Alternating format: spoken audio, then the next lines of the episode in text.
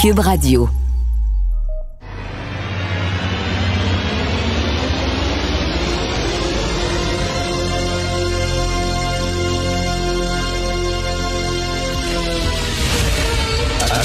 Attention, cette émission est laissée à la discrétion de l'auditeur. Les propos et les opinions peuvent choquer. Peuvent choquer. Oreilles sensibles s'abstenir. Richard Martineau. Martino. Un animateur pas comme les autres. Richard Martineau. Cube Radio. Bonjour, bon lundi, merci d'écouter Cube Radio. Euh, écoutez rapidement parce que tantôt on passe tout de suite à Félix Séguin. Alors je veux vous faire entendre, vous savez, je, je, je vous parlais euh, de Ben Laden qui est devenu soudainement populaire auprès des woke parce que les woke ont découvert un texte que Ben Laden avait écrit euh, un an après les attaques sur le World Trade Center et là il se passait ça euh, sur euh, par les médias sociaux. Ils trouvaient Ben Laden super trippant parce que Ben Laden déteste les États-Unis, déteste l'Amérique, déteste l'Occident et les woke aussi. Donc, alors là, maintenant, la grosse mode, c'est le Coran. Alors, sur les médias sociaux, il y a plein de jeunes woke qui tripent sur le Coran, qui découvrent le Coran et qui trouvent que c'est un texte révolutionnaire absolument formidable. Alors, euh, donc, je vais vous faire entendre, c'est un c'est un gay non binaire, un jeune euh, qui a une, une moustache, une petite barbe, les cheveux très longs. On sait pas si c'est un gars, on sait pas si c'est une fille. Bref, alors euh, il fait l'apologie du Coran qu'il a découvert sur son vidéo. Jean-François, on peut écouter ça. I am so excited about it. People thought when I first asked that I just wanted to read it out of curiosity, but I want to read it to study it. I started following somebody on social media that teaches the Quran and hosts a Quran book club for Muslims and non-Muslims, so I'm really excited to start going to that. She was describing the chapter of the bee, and that just blew my mind. Like the way that she describes things, the way that the Quran describes things, actually makes sense to me. And also, did OK. you know that Allah il est tout énervé ou elle est tout énervée. Je sais pas exactement comment, quoi utiliser, là, parce qu'il tripe sur le Coran, puis il dit en plus, Allah, c'est le fun, Allah. Euh, il était non-genré, il était non-binaire. T'as une minute, toi. Ce gars-là, dans un pays islamiste, dans un pays musulman, il t'offrait pas deux minutes dans la rue. OK? On l'arrêterait, on le découperait en morceaux, en rondelles avec un sabre. Et là, tu vois des LGBTQ soudainement triper sur le Coran, triper sur Ben Laden, triper sur l'islamisme parce qu'ils partagent euh, la même haine de l'Occident. Tu dis, tabarnouche, que les gens sont complètement capotés. C'est comme des poulets OK, des poulets qui manifesteraient pour Kentucky Fried Chicken et Saint-Hubert. En disant, nous autres, on est pour Kentucky Fried Chicken, on trouve ça super cool, des poulets. Mais c'est exactement la même chose. Joignez-vous à la discussion. Appelez ou textez le 187 Cube Radio 1877 827 2346. La criminalité, c'est un cycle. Et tu vois, le nouveau procès va se dérouler sans qu'aucun témoin ne se présente à la barre. L'histoire des criminels racontée par l'unique journaliste d'enquête, Félix Séguin. Alors, Félix, tu veux me parler de Ben Laden? Je veux dire, je, je laisse je- depuis quelques jours là, que je suis cette affaire-là, et euh, lorsque tu en as reparlé en éditorial, en ouverture d'émission ce matin, je peux pas faire autrement euh, que m'en scandaliser une dernière fois. Euh, on sait que cette fameuse lettre à l'Amérique a, fait- a même fait son chemin là il y a quelques jours de ça, jusque dans les pages du Guardian, le mythique quotidien anglais. De, c'est ce que je, c'est- sais-tu qu'est-ce que je pense de ça, à part d'être heurté, d'être choqué, euh, et puis de trouver que c'est complètement euh, un, euh, c'est, farfelu euh, et c'est méchant de relayer ce contenu-là, Ben mais oui. surtout, mais surtout, ça démontre une inconscience par rapport à l'histoire avec un grand Mais- H et les moments les plus durs de notre histoire, les plus méchants dans le sens là, de diabolique. C'était ça. Mais quelle confusion totale. On, est- on vit dans une époque totalement confuse. hein, Quand tu dis qu'il y a des gens de gauche qui font l'apologie de l'islamisme et de Ben Laden, faut être complètement déconnecté. Vraiment. Écoute, écoute, ces gens-là qui relaient, qui ont relayé ces contenus-là. Puis j'entendais euh, la femme dont, dont, dont tu visé l'extrait, là, euh, je sais pas si ça provenait de TikTok ou quoi que ce soit, s'extasier, se questionner. Quoi. Ah, barnouche. Écoute, si Ben Laden n'est pas là, euh, demain de, de, euh, de mèche avec les talibans, euh, l'Afghanistan aurait un avenir, ma foi, un peu meilleur que celui d'aujourd'hui. C'est-à-dire que les mmh. filles pourraient aller à l'école. Là, ben c'est ces gens-là qui relaient ces propos-là. Regarde ce qui se passe en Afghanistan, qui est la conséquence. Donc, des ben attentats, entre autres terroristes du World Trade Center, de la guerre que les États-Unis ont livrée à l'Afghanistan, qui a été un foutoir incroyable dans lequel ils se sont empêtrés, qui n'a pas fonctionné. Les talibans ont repris le pouvoir, aidés par ces islamistes. Ils sont eux-mêmes des islamistes ben radicaux. Si ces gens-là regardent ce qui se passe en Afghanistan, qui est, qui est devenu, qui est redevenu un pays islamiste où cette loi coranique brime toutes les libertés des femmes, comment peuvent-ils prôner cette idéologie? C'est l'ignorance. C'est de l'ignorance, c'est un manque d'instruction. Écoute, c'est quoi? C'est un manque d'instruction. Ben oui, c'est un ben manque oui. d'instruction de base. Totalement. Et euh, écoute, il y a une ah, petite fille qui s'appelait Malala, une jeune dame qui, euh, qui, militait justement pour les droits des jeunes filles en Afghanistan d'aller à l'école.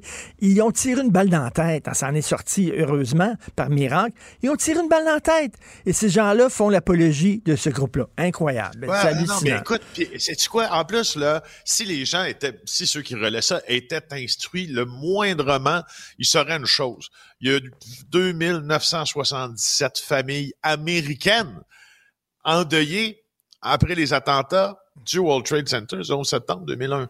Mais il y en a eu des dizaines de milliers de plus qui sont morts dans les conflits provoqués par ben oui. euh, par les idéaux euh, de rigueur islamiste de d'Oussama Ben Laden. Je, ok, honnêtement, Richard, ah, ce matin là, je me suis dit, là, je t'ai entendu en parler, puis là j'ai dit, asti, je capote. Là, ils sont rendus là, à euh, triper sur le Coran. En tout cas, bref. Quand j'ai entendu l'extrait que tu as diffusé là, de la fille là, qui était comme, mais mais voyons, mes pauvres gourdes, si tu peux pas faire Ah mon Dieu. Mon Alors, parle-moi donc. la même chose pour un homme, pauvre gourde. C'est, ben oui, quand ben je trouve oui. que quelqu'un est vraiment stupide, j'applique le terme à un homme aussi, ben pauvre oui. Pauvre gourde, pauvre gourde. Euh, Félix, euh, les parties de bureau, c'est la saison des parties de bureau. Je pense que nous partageons, toi et moi, le même inconfort. Avez les parties de bureau. Ah, J'en profite, moi, j'avais préparé une chronique savante et intelligente. Finalement, je vais te parler de parties de bureau parce que, écoute, on s'est laissé vendredi passé pour histoire, tiens, euh, euh, en se disant qu'on était pour s'en parler. Il y a eu un article dans le Journal de Montréal. Allez relire ça en fin de semaine. C'est comme un spécial party de bureau dans le journal.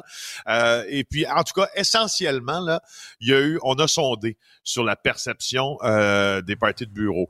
Euh, donc, euh, il y a une proportion des répondants qui trouvent que la tradition est soit importante ou démodée. Une tradition importante, 71% des 18-34 ans disent oui.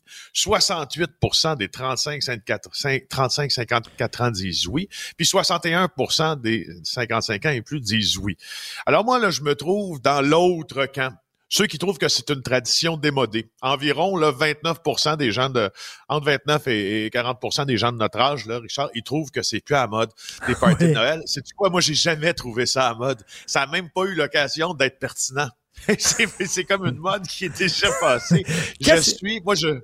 Veux-tu veux savoir qu'est-ce que je déteste là-dedans? Oui. Moi, quand on est plus que 6 ou 7, j'appelle ça une foule. OK? Alors, je revendique le droit d'avoir une conversation euh, euh, où, où, j'apprends quelque chose sur mes convives, sur mes invités ou les gens avec qui j'ai le goût de manger. Je revendique le droit de pouvoir aller me coucher aussi quand ça me tente.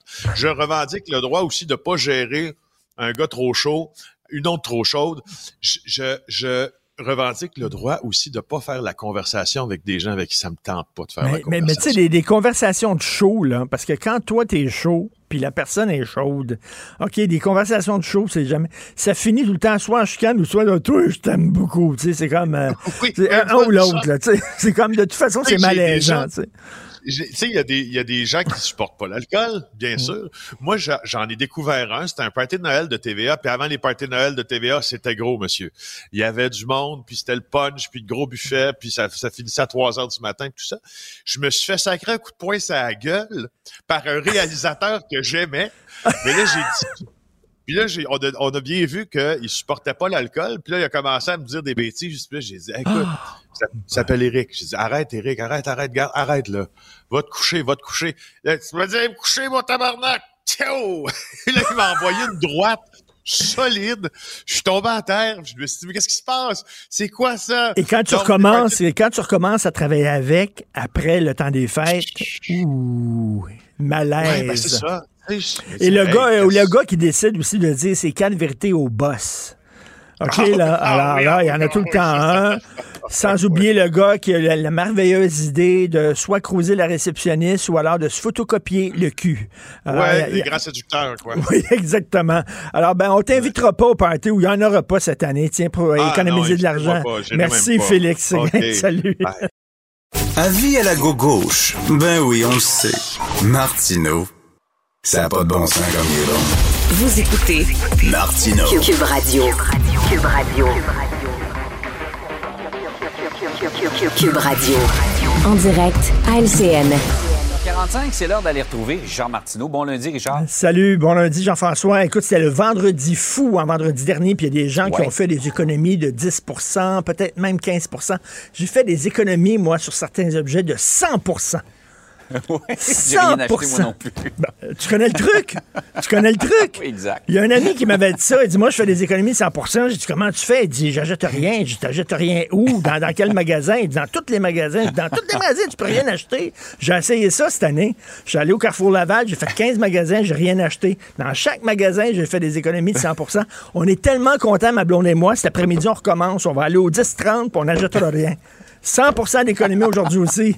C'est le fun. Essayez ça à la C'est un maison. bon là. truc, ça. C'est Ben excellent. oui, je le note. Je le note. hey, parlant de dépenses, une, une qui euh, dépense sans compter, de toute évidence, d'après ce qu'a trouvé notre bureau d'enquête, c'est une haute fonctionnaire qui euh, est responsable de, de la, Commission canadienne euh, de la sécurité, de la sûreté nucléaire.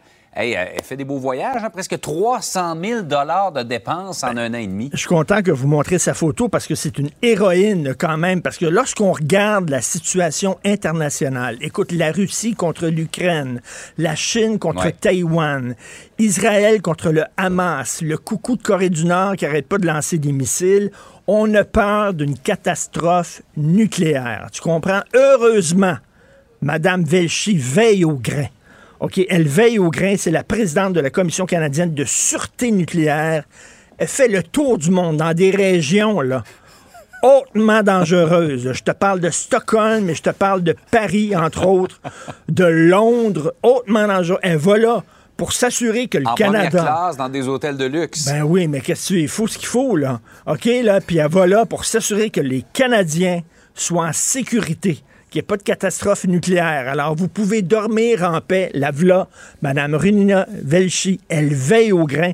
Elle est aussi présidente de la Commission sur les normes de sécurité de l'Agence atomique. OK, donc, euh, écoute, ces gens-là, ils ne savent pas qu'actuellement, la plupart des gens, la grande majorité des gens, se serrent la ceinture, sont ouais. pognés à la gorge par l'inflation, les taxes qui augmentent, les impôts qui augmentent, les taux d'intérêt. Il y a des gens qui se demandent s'ils vont pouvoir vivre leur hypothèque, euh, payer leur hypothèque, s'ils vont pouvoir payer leur auto, le paiement de leur auto. Et ces gens-là profitent du poste qu'ils ont pour se la couler douce. Écoute, là, flamber 288 000 en seulement 19 mois, c'est l'épicerie en folie, là, ça fait vraiment. des méchants beaux voyages. Écoute, des méchants beaux voyages. Et qu'est-ce que ça donne concrètement? Il va falloir à un moment donné que ces hauts fonctionnaires-là euh, euh, savent que c'est de l'argent public, c'est de l'argent qu'on envoie au gouvernement en espérant que cet argent-là va être utilisé pour les soins de santé, pour l'éducation, pour tout ça. Et là, non. Les autres, ils partent une ballonne avec notre argent. Et je trouve ça super bon, la job que fait ces temps-ci le bureau d'enquête en disant, regarde, on va aller voir, là, et à la Ville de Montréal, Et euh, au gouvernement provincial et au gouvernement fédéral, Hmm. c'est qui les hauts fonctionnaires qui dépensent le plus? Parce que c'est quand Mhm. même, c'est assez hallucinant. Donc, cette dame-là, là, 288 000 en 19 mois seulement. Écoute, 1488 pour un vol entre Toronto et Ottawa. C'est, à voyager dans quoi? c'est ridicule. À voyager dans quoi exactement? Dans une Un fusée? carrosse doré. Ben oui, exactement. Incroyable. Non, mais ça n'a aucun bon sens. Honnêtement, si elle avait juste coupé dans la première classe les hôtels de luxe, on n'en parlerait peut-être pas, même si elle a voyagé beaucoup. Ben, est-ce qu'elle est obligée d'aller justement dans des hôtels de luxe et à quoi ça a servi concrètement ces voyages-là? Et est-ce qu'elle peut Pas faire peut-être ces discussions-là par, je sais pas, FaceTime peut-être, ou par Oui. ordinateur? Tu sais, en tout cas, bref, euh, il y, a- il y a des gens, il y a des gens qui se la coulent douce pendant que la plupart des gens se serrent Oui. la ceinture. Facile de faire des beaux voyages avec l'argent Ben des oui, autres. J'aimerais ben ça, moi.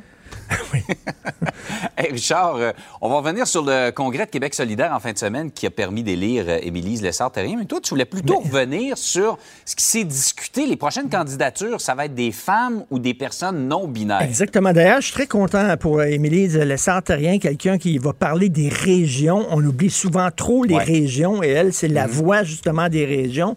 Et je suis assez content. C'est assez étonnant d'ailleurs, hein, euh, parce que, écoute, c'est la seule des trois qui avait perdu aux élections générales, n'était pas capable de se faire aider dans son comté. Et là, soudainement, on l'a choisi comme co-porte-parole. Euh, ça a pas mal tout le monde. Oui, c'est ça, c'est qu'on dit que pour les prochaines élections partielles, on veut vraiment présenter seulement des candidatures de femmes ou de gens non binaires. Écoute, je, je peux comprendre qu'à, de dire, mettons, on va faire un effort ou euh, à compétences égales, etc. Mais là, de plus en plus, on voit des offres d'emploi, on voit euh, des, des, des candidatures comme ça en disant, les hommes, euh, pré- présentez-vous même pas, les blancs, présentez-vous même pas. Il y a des gros défis qui attendent le Québec au cours des prochaines années. Ce qu'on veut, c'est les meilleures personnes à l'Assemblée nationale, les meilleures personnes, les plus compétentes, que ce soit des hommes, des femmes, des non-binaires, une naine Ouais. autochtone, LGBTA, B, C, D, E, F, G, H, I, J, K, L, M, N, O, P. On s'en fout que ça soit la bonne personne. Mais comment on peut dire maintenant, Ouais. on veut pas d'hommes, présentez-vous, on veut pas le CV de blanc, faites-le pas. Je trouve que c'est- de la discrimination. Et de la discrimination positive, ça se peut pas. C'est une contradiction dans les termes. Toute discrimination est négative. Donc, écoute, on peut-tu avoir la meilleure personne? C'est-à-dire que si on a une personne hyper compétente et c'est un gars, on va dire non, on ne prend pas, à moins que tu sois non-binaire. Donc, je dis aux gars qui veulent se présenter pour Québec solidaire, mais dites que vous êtes non-binaire. C'est tout. Ils n'iront pas vérifier exactement. régler ça comme- On va Ouais. régler ça comme ça. Dites que vous êtes trinaire. C'est comme inventer quelque chose. là. Alors, euh, bref, OK. je, je trouve ça un peu contre-productif, mais bon, ça va dans l'idéologie, j'imagine, de Québec solidaire. Qu'est-ce que tu veux? C'est dans l'air du temps. C'est dans comme l'air du dit. temps. Hey, Richard, passe une belle journée. Merci, bonne journée.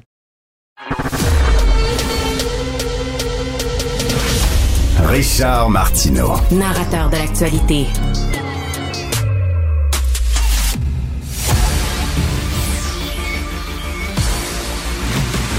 Jean-François Lisée. On va juste dire qu'on est d'accord. Thomas Mulcair. Je te donne 100 raison. La rencontre. C'est vraiment une gaffe majeure. Tu viens de changer de position. Ce qui est bon pour Pitou est bon pour Minou. La rencontre. Lisée. Mulcair. Alors, Jean-François et Tom, j'aimerais que vous allumiez ma lanterne, que vous éclairiez ma lanterne. J'ai une question à vous poser. Euh, la Fédération autonome de l'enseignement, on sait que les syndiqués sont en grève. Ils n'ont ils n'ont pas de fonds de grève. J'ai fait un petit calcul. Mettons qu'ils donnent euh, à peu près 1000 dollars par année à leur syndicat. OK, là? 1000 dollars par année. Euh, ils sont 66 000 membres. Ça fait 66 millions de dollars dans les coffres du syndicat. Qu'est-ce qu'ils font avec leur argent? Comment ça se fait qu'ils n'ont pas de fonds de grève? Ils font pas des grèves chaque année, bordel? Chaque année, ils amassent 66 millions de dollars dans leur coffre. Comment ça se fait qu'ils n'ont pas de fonds de grève? Je vois, je pose la question.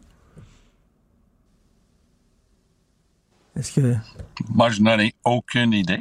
Euh, je me fie complètement aux chiffres que tu viens de me donner. Mais euh, je, je crois par ailleurs que le fait que ces profs-là sont prêts à rester dehors sans payer est une indication du sérieux de l'enjeu pour eux autres.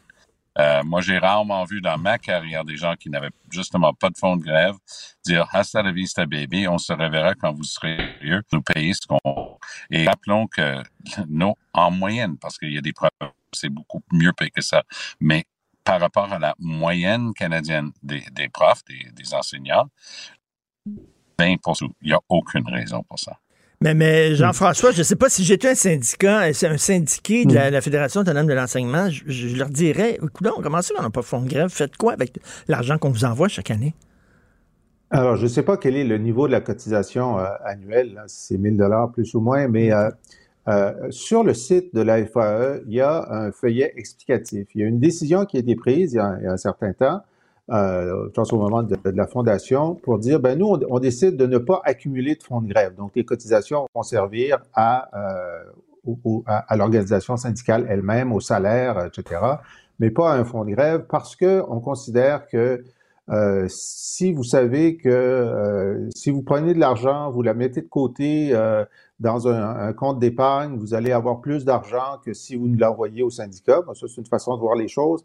Et puis, deuxièmement, ben, si on ne fait pas de grève pendant 10 ans, les gens vont avoir payé pour un fonds de grève qu'ils n'auront jamais utilisé. Ben, c'est un petit peu ça l'idée, c'est d'accumuler de l'argent dans un fonds de grève pour pouvoir dire à ben l'employeur, regarde, j'en ai de l'argent, ben je oui. peux alors plutôt que d'avoir une grève longue, euh, euh, donne-moi ma revendication.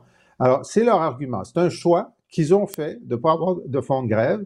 Euh, et puis moi, je ne pense pas qu'avec l'inflation, puis une fois que tu as, l'argent, compte tenu du, du taux d'endettement du, du, du, ménage moyen au Québec, je ne pense pas qu'il y a beaucoup d'enseignants qui ont accumulé, disons, huit mois de, d'argent au cas où ils seraient en ah. grève. Alors, c'est quand même une police d'assurance d'avoir ton fonds de grève au sein de ton syndicat. Ce ne sont ben pas les seuls d'ailleurs. Hein. Moi, j'ai un lecteur qui m'a écrit pour me dire qu'il y avait une des fédérations euh, de santé aussi qui avait pris la même décision. Ben, euh, si la grève se prolonge et qu'ils décident de, continuer à, être en grève, euh, ça va être compliqué ensuite de faire des levées de fonds pour dire bon ben nous avons été la cigale et non la fourmi. Ben maintenant, est-ce que les fourmis peuvent nous envoyer de l'argent pour notre deuxième mois de grève Ça va être compliqué à expliquer. Tout à fait. Euh, on revient sur le congrès de Québec solidaire et finalement, Tom, euh, Gabriel Nadeau-Dubois, il a fait son piteux-pitou au début, là, avec un peu des sanglots étouffés et finalement, il y a eu plus de 90 de taux d'appui. Donc, euh, il s'énervait pour rien. Ben oui, oui, dans, le même territoire confortable que M. Legault et tout est canté en politique québécoise, PSPP et ainsi de suite. Donc oui, euh, je pense que le seul résultat qui vaille, c'était le truc entre 75 et 80 qu'Éric Duhem a eu. Là, tu sens qu'il y a un parti vivant où on conteste un peu, puis on questionne, mais là, euh, ici à 90 plus, oh boy. mais j'ai eu d'intéressantes conversations et échanges avec des personnes qui étaient là cette fin de semaine. Disent, euh, le cerf terrien. Alors, euh, Jean... Pour avoir travaillé avec on va parler avec Jean-François parce qu'il y a un problème dans la communication avec Tom. Donc, Jean-François, euh, premièrement, ça a surpris tout le monde, euh, l'élection d'Émilie Lessard-Terrien, parce qu'il y a beaucoup de gens qui voyaient plutôt Christine Labrie comme euh, victorieuse. Ben, écoutez, on n'avait pas de sondage interne, puis je ne sais pas ce que les pointages disaient, mais donc, dans une lutte à trois, euh, Ruba Gazal semblait avoir une organisation qui était solide. Euh, euh Émilie Lessard-Terrien, venant de la BTB, comment se construire une organisation nationale qui pouvait convaincre les délégués? Il semble que ce qui a fait la différence, ça a été évidemment les gens des régions, parce que parmi ces délégués, il y avait des gens de Montréal, mais des gens de toutes les régions. Donc, euh, il y avait un biais pro-régional, parce que c'est comme ça dans tous les partis. Hein. Les gens des régions considèrent que le centre, c'est Montréal, puis le centre n'écoute pas assez les régions. Donc, il y avait un biais favorable pour elle. Mais deuxièmement, il semble que dans le débat qui a eu lieu, le dernier débat qui avait lieu samedi matin, euh, Madame euh, Lessard-Terrien a très bien performé et a peut-être euh, gagné euh, les quelques points de différence qui l'ont fait gagner. Hein. C'est seulement 4, 5, selon les calculs qu'on peut faire, 4, 5 votes qui ont fait la différence sur Ruba Gazal au deuxième tour. Hmm. Mais est-ce que Tom, tu es là? Oui, je suis là. Malheureusement, l'image est parti. Mais euh, là où je suis, il neige beaucoup et parfois, ça a tendance à diminuer le, signal. Alors, on va être euh, au téléphone seulement. OK, parfait. Alors, euh, qu'est-ce que tu en penses, toi, de l'élection comme co-porte-parole féminine de Émilise Lessartérien? J'ai eu le plaisir de travailler avec Émilise pendant plusieurs mois alors qu'elle avait perdu ses élections à l'automne 2022. On se souvient qu'elle a travaillé avec nous et à l'ajoute et au bilan. Et ça me surprend pas. Et ce que dit euh, Jean-François a été confirmé par des amis qui étaient là. Elle a tellement performé bien lors du débat que ça a vraiment fait la différence. Mais je suis pas surpris. elle est super articulée, mais ses idées sont claires. Ses idées sont très claires aussi. Alors, euh, c'est un, vraiment pour moi une surprise. Honnêtement, je pensais que ça allait se jouer entre les deux élus. Pourquoi? Ben, simplement parce qu'elles sont là. Et une chose que je n'avais vraiment pas remarqué la semaine dernière, euh, c'était rapporté par euh, Radiocam jeudi dernier. Ils avaient mis la main sur la liste de l'argumentaire de Ruba Gazal contre Émilie Le Sartérien ignorant Christine Labrie. Donc, leur, leur pointage montrait que le vrai danger pour Ruba était, et ils avaient raison, évidemment, était euh, de la part d'Émilie. Alors, qu'est-ce qui s'est passé? Ben, dans cette liste de choses qu'il fallait dire contre Émilie euh, Le Sartérien, on retrouvait un que, j'ai trouvé suave, c'était l'argument suivant. C'était Ah, c'est une question féministe, hein? Parce que si c'est pas un élu qui va être là tout le temps, ben, Gabriel Nadeau-Dubois va se prendre comme le seul chef et les femmes vont perdre leur voix. C'était assez rough et c'est pas comme ça que les solidaires ont l'habitude de jouer le jeu et on me dit que ça a coûté plusieurs votes à Mme Gazal. Et Jean-François, je ne sais pas si tu as vu passer sur les médias sociaux cette euh, entrevue euh, que Génération Oui a faite avec Christine Labrie. Alors, Génération Oui font un balado super intéressant euh, sur l'indépendance et on demande à Christine Labrie, entre autres, choisissez entre le PQ et le PLQ quel parti vous préférez et on lui demande qu'est-ce que vous préférez, une province québécoise dans le Canada à gauche ou un pays indépendant du Québec à droite? Et dans les deux mm. cas, elle sait pas quoi répondre, littéralement. Et tu vois que elle se dit souverainisme. Je m'excuse, son souverainisme est très, très, très pâle. Oui, c'est-à-dire, euh, ben non seulement je l'ai écouté, mais je l'ai relayé, et puis euh, ça a été très, très vu en fin de semaine. Euh, depuis que la Génération Oui l'a mis en, ligne, euh, on lui demande de choisir donc PQ, PLQ. Elle dit ça dépend le PQ à quelle époque? Elle dit maintenant. Elle dit ni l'un ni l'autre. Wow, ok. Ensuite, on dit. Elle dit, attends minute, elle dit le PQ, elle dit le PQ, son programme n'est pas clair. Son programme n'est pas clair. Elle veut dire, c'est pour la souveraineté. C'est ouais, bon. Ensuite, euh, mais je pense que, bon, peu importe ce qu'elle a dans sa tête, mais c'est ce qu'elle répond, Bloc ou NPD, elle dit euh, ah, je vote toujours stratégiquement. Hmm, bon, alors il y a des souverainistes puis il y a des fédéralistes. Ensuite, euh, donc une province de gauche ou un, ou, euh, ou le Québec pays de droite? Oui. Ben, moi, la réponse à ça, c'est ben, si on est dans un Québec indépendant avec un gouvernement de droite, à la prochaine élection, on les battra, puis ce sera un gouvernement de gauche. C'est ça, la, souveraineté. Mais non. Ben oui. Elle dit on va commencer par une province de gauche, puis ensuite on fera l'indépendance. Bon, elle s'en est sorti par une pirouette. Mais ensuite, on a demandé euh, les indépendantistes convergence ou euh, divergence? Puis elle dit convergence. Ben, c'est mal parti. À toutes les réponses précédentes, on n'a jamais choisi les souverainistes. Bon. voilà. oui, tout à fait. Euh, Tom, tu veux me parler d'un dossier assez bizarre concernant l'armée canadienne? Oui, alors, on n'en parle pas beaucoup, sauf pour dire, pour se lamenter du fait qui sont, on est très mal équipés, puis on peut même plus faire notre part dans des grandes organisations comme l'OTAN, où on préconise 2% du produit intérieur brut comme dépense de départ, et le Canada est un des pires cancres de la classe. Mais ça, c'est un truc qui m'a vraiment sidéré. Tu as déjà vu des photos de ça. C'est des avions costauds d'une autre époque avec quatre hélices qui les les avions qu'on utilise pour traquer et suivre les sous-marins. Le Canada a une spécialité, c'est ça. Ces avions-là, ça s'appelle des Aurora. Ils datent d'une autre époque. Il faut les remplacer d'ici 2027. Le prix total, 8 milliards de dollars. Donc, c'est un achat conséquent. Alors, ce qui s'est passé, parce que l'achat, l'approvisionnement aux militaires est toujours très compliqué. Mais cette fois-ci, ils ont décidé d'avance d'exclure toute compétition, toute concurrence, et que le contrat irait à Boeing, qui a déplu souverainement à une petite compagnie québécoise qui s'appelle Bombardier, qui a dit un instant, nous, on travaille avec une compagnie très avancée en termes d'électronique, on est capable de matcher, puis nous, on croit être meilleur. Doug Ford, François Legault, tout le monde embarque disant Wow, vous n'avez pas le droit d'exclure les, les, compagnies canadiennes, ça n'a aucun bon sens. Tu vois pas qu'il y a un bras du gouvernement du Canada qui est en train de faire la promotion et la vente à travers le monde de l'avion de bombardier, sauf mm. avec le militaire canadien où on refuse de l'acheter. C'est ne rien y comprendre et il y a un bon papier là-dessus aujourd'hui. J'espère que Trudeau va se réveiller puis il va au moins donner une chance aux coureurs. Il peut avoir un concours pacté où les, fonctionnaires ont décidé d'avance qui va gagner. Mais, Jean-François, on voit ça aussi même au provincial, où on nous vante l'achat local et quand c'est le temps d'accorder des gros contrats, on accorde des gros contrats à des entreprises étrangères. À un moment donné, on dirait que la, main droite, c'est pas ce que fait la main gauche.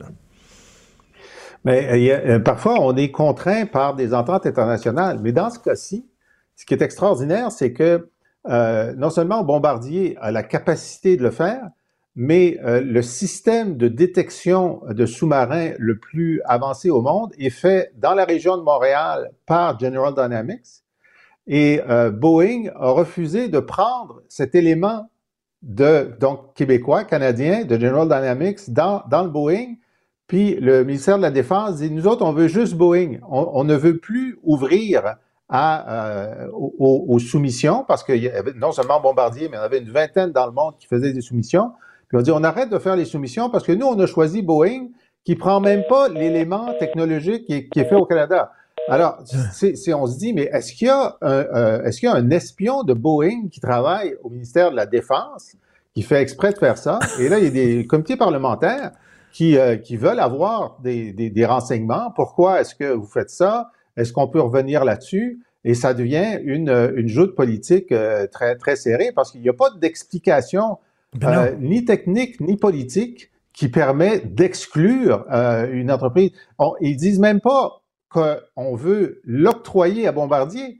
On veut que les soumissions soient permises. Tiens, Bon, alors là, il y a un cas de... de, de tu sais, c'est comme pendant, pendant 30 ans, euh, des gens au ministère euh, de, la Défense, de la, Marine, refusaient que euh, le chantier des soit considéré comme un des chantiers majeurs pour les, dizaines de milliards de dollars qui sont dépensés sur le renouvellement de la marine. Alors, pendant qu'on se bat, tu sais, pour avoir notre 400 ben millions pour rembourser les, les, programmes pour les pour les réfugiés, il y a des dizaines de milliards de dollars à la défense qui s'en vont ailleurs qu'au Québec. Tu sais, quand tu fais le budget de l'an 1, c'est pour ça que c'est avantageux de s'en aller, parce qu'on parle toujours des petites sommes, mais des sommes massives qui nous échappent à travers la défense en particulier. Et en parlant d'exclusion, parce que vous disiez que Bombardier était exclu, en parlant d'exclusion, vous êtes deux hommes binaires, donc vous ne pourriez pas vous présenter pour Québec solidaire lors des prochaines partielles, parce que ce serait seulement des femmes ou des individus non binaires. On ne veut pas d'hommes. Qu'est-ce que vous en pensez, Tom? Moi, je pense qu'ils auraient dû parler avec le NPD en Colombie-Britannique qui a essayé quelque chose comme ça, puis ils se sont rendus compte que c'était beaucoup plus compliqué à faire qu'à dire. Parce que je me souviens qu'il y avait un gars blanc, euh, connu de tout le monde, il était, d'après tout le monde, ben, il, il, rentrait pas dans ces catégories-là. Et le gars a dû dire publiquement qu'il était bisexuel pour pouvoir prouver qu'il se qualifiait. Par ailleurs, les, les, les chefs de parti qui souhaitent avoir plus de femmes. Nous, avec la, vague orange qu'on a faite en 2011, il y a plus grande proportion, plus grand nombre de femmes d'un quelconque parti euh, politique de, l'histoire jusqu'à alors. Alors, tu dois en faire une priorité. Jean Charest était bon là-dedans, Trudeau aussi. Tu, tu insistes auprès de tes organisateurs, auprès du parti, tu encourages, tu recrutes, tu fais tout positivement. Mais quand tu décides de commencer à jouer à ça, je m'excuse, jouer n'est peut-être pas le meilleur mot, quand tu décides que tu vas avoir des règles ordonnant le résultat, bonne chance dans l'application réelle, dans la vraie vie de ces règles-là. Est-ce qu'une discrimination peut être positive, Jean-François? Il me semble que c'est ces deux termes qui se contredisent. Ben, c'est un paradoxe, mais euh, si ça existe, c'est parce qu'il y a une discrimination naturelle qui s'est faite. Hein? Il y a, là, on discute de ça maintenant, mais euh, jusque, euh, tu sais, Thérèse Casgrain était la première et seule femme au Parlement en, dans, au début des années 60, la seule. Alors donc, on a eu pendant des, des centaines d'années, les hommes étaient à 100% si on veut arriver à 50% il faut prendre des mesures. Alors, il peut y avoir des mesures de volontarisme, c'est ce que Tom dit. Moi, quand j'étais chef du Parti québécois, on travaillait comme des malades pour avoir au moins 40 de candidatures féminines, puis pas seulement dans des comtés anglophones, ça c'est très important. Euh, évidemment, il y a la solution euh, de l'autocrate. Alors, euh, François Legault, c'est lui qui désigne les candidats. Alors, il a réussi à avoir la moitié de candidates parce qu'il les désigne lui-même. Ça, c'est pas de la démocratie. Euh, moi, je suis tout à fait, euh, j'ai pas de problème avec la question homme-femme en disant on va privilégier ou on va ouvrir des comtés où les candidatures à l'investiture seront des femmes, ce qu'ils font en ce moment. Je pense qu'une autre façon de le faire serait de dire, ben écoutez, on prend la liste de, des comtés les plus euh, où on a plus de susceptibilité de gagner, puis la moitié de ces comtés-là, on va ouvrir des, des investitures seulement aux femmes. La difficulté, c'est effectivement les non-binaires, parce que là, tu entres dans, euh, tu forces le dévoilement de l'orientation sexuelle. Ça ne devrait pas être ton affaire. Si tu as une femme trans, ben elle est une femme. Si tu as un homme trans, c'est un homme. Puis si c'est un non-binaire, ben il, doit euh, il doit choisir. Mais là, on, parle de, de, de, 1% de la population, donc ben ça ne se présentera pas euh, très souvent. Mais euh, donc moi, ça me choque pas du tout. Je, tiens à dire là que cette décision-là, mais j'ai lu un article ce matin dans le journal de Montréal d'un gars qui était bien fâché contre ça. Oui. Je sais pas ce qu'il a pris. Et merci, messieurs. J'espère que je vous ai pas mégenré en disant que vous étiez des hommes. J'assume que vous êtes des hommes. J'espère que je vous ai pas mégenré. Merci beaucoup. Joignez-vous à la discussion. Appelez ou textez le 187 Cube Radio 1877 827 2346. Je te rappellerai que 1,3 milliard, 44 milliards de dollars. C'est beaucoup, beaucoup d'argent. À partir de cet événement-là, il y a eu un point de bascule. Un directeur de la section argent, pas comme les autres. Yves Daou. C'est quoi ta, ta valeur nette en date d'aujourd'hui? OK. C'est entre 500 millions et 1 milliard. OK. C'est vague, là. Ouais. C'est voulu. OK. Moi, je suis curieuse de savoir à combien d'argent, toi, tu considères que tu es riche? Ça, c'était. Euh, c'est quoi? C'est Occupation Double? Oui, c'est l'ancien d'Occupation Double, Luc Poirier. Tu t'en rappelles l'entrevue qu'il avait donnée sur TikTok à une ben courtière immobilière, puis il avait dit, il dit, un jour, tu vas-tu être milliardaire? Il dit, ah oui, puis il dit, en plus, quand je vais faire un bon coup, je vais l'être. Mais il dit, tu sais, c'est difficile d'être milliardaire au Québec à cause de l'impôt. Et là, ce qui est encore plus fascinant, c'est grâce justement à un prêt du gouvernement qu'on réussit à faire, écoute Richard, la plus grande transaction immobilière euh, de terrain au Québec dans son histoire. Un terrain qui, va, qui, qui est passé d'une valeur de 20 millions il y a huit ans et qui s'est vendu 240 millions de dollars. Donc, euh, Sylvain Larocque, a fait a tenté de voir derrière toute cette valeur-là, est-ce que c'est réaliste, tout ça? Et ce qui est intéressant, c'est que, bon, tu sais, là, le terrain était vendu à, à, Nordvolt. Nordvolt a acheté ce terrain-là grâce à un prêt euh, remboursable du gouvernement du Québec, euh, et donc en totalité, le, 240 millions. Donc, ils ont acheté un terrain de 18,5 millions à McMasterville et Saint-Basile pour construire la fameuse usine de batterie. Et donc, il y a trois personnes qui sont passer au cash d'une certaine façon. Il y a Madame Wu, il y a Luc Poirier, puis euh, Serge Garipi, qui était propriétaire du terrain jusqu'à tout récemment. Ce qui est intéressant, c'est qu'on était parlé à celui qui était l'ancien propriétaire du terrain, qui s'appelle Gaétan Hall. Et lui, il nous a dit, c'est comme gagner à la loterie. Ben oui. que ces gens-là ont eu... Euh, parce que c'est, c'est ce qui est intéressant, c'est que ces anciens propriétaires-là à qui le terrain était vendu à Luc Poirier et les autres, eux autres avaient un projet qui était celui de faire du résidentiel, parce que ce terrain-là était zoné industriel, parce que c'était la CIL qui était là à l'époque. Et là, évidemment, il y a toute la question de dézoner, de décontaminer, tout ça. Mais les autres avaient un projet de 4000 habitations, tout ça. Et ils voulaient aller de l'avant avec ça. Et finalement, c'était bloqué par le ministère des, euh, des, Transports parce qu'il disait, bon, à cause de la circulation sur la 107, tout ça, mais c'était le seul grand terrain industriel qui restait euh, pas mal dans la région de Montréal. Et donc, euh, le gouvernement du Québec a décidé de s'assurer que ce, ce d'une certaine façon que ce terrain-là soit pas dézoné euh, mhm. résidentiel. Euh, donc, euh, une grosse transaction qui a permis évidemment à, des gens de, de, s'enrichir. Mais ils sont chanceux en maudit parce que quand ils ont acheté le terrain, il n'y avait aucune idée qu'à un moment donné, une entreprise s'installerait là pour une grosse méga usine, puis que le gouvernement aurait besoin de ce terrain-là, était prêt à payer le fort prix. écoute, ils sont chanceux en maudit. Là. Ben, tu au printemps 2019, là, c'était les terrains résidentiels avaient plus de valeur que les terrains industriels. À l'époque, là, euh, ça se vendait au pied carré beaucoup plus bas que, que, que les terrains résidentiels parce qu'on savait qu'on aurait besoin de logements. Mais pendant la pandémie, Richard, s'est passé un phénomène incroyable. C'est que là, on s'est retrouvé dans une situation où il y avait des problèmes de logistique pour le transport, l'approvisionnement. Et là, beaucoup de terrains industriels ont pris de la valeur parce que là, le monde était pour construire des entrepôts pour stocker de, la marchandise, etc.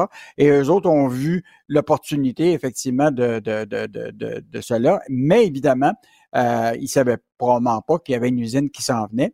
Il en demeure pas moins que dans la négociation avec le gouvernement ou avec Nordvolt, c'est comme un professeur de l'Université de, Laval qui dit, tu sais, ils devaient savoir qu'ils avaient un bon pouvoir de négociation, tu comprends-tu, en sachant qu'ils ne pouvaient pas euh, dire que ça valait pas grand-chose parce qu'il y avait déjà eu un offre, ces gens-là, de 130 millions sur une partie du presque trois quarts du terrain. Euh, là, ils se sont trouvés à, passer à 240 millions. Là. Et comme disait euh, le Serge Garipi à la fin du texte, tu verras, il dit On savait qu'ils allaient être aidés financièrement par le gouvernement, admet-il. Il aurait fallu être un peu déconnecté pour pas savoir cela. ben oui. En tout cas, il y a des autres qui sont passés. Shitling! Ils sont passés au cash. Et tu veux nous parler de Floride? Oui, écoute, Richard. Bon, tu sais qu'il y a beaucoup, beaucoup de Québécois euh, qui vont en, Floride. Là, c'est la période puisqu'ils décident. Mais sauf que là, ils sont frappés par des hausses de toutes sortes. Le taux de change est désavantageux. Écoute, même aller jouer au golf actuellement, là, ça va leur coûter presque 30-40 de plus pour jouer au golf. Les assurances pour leur condo augmentent.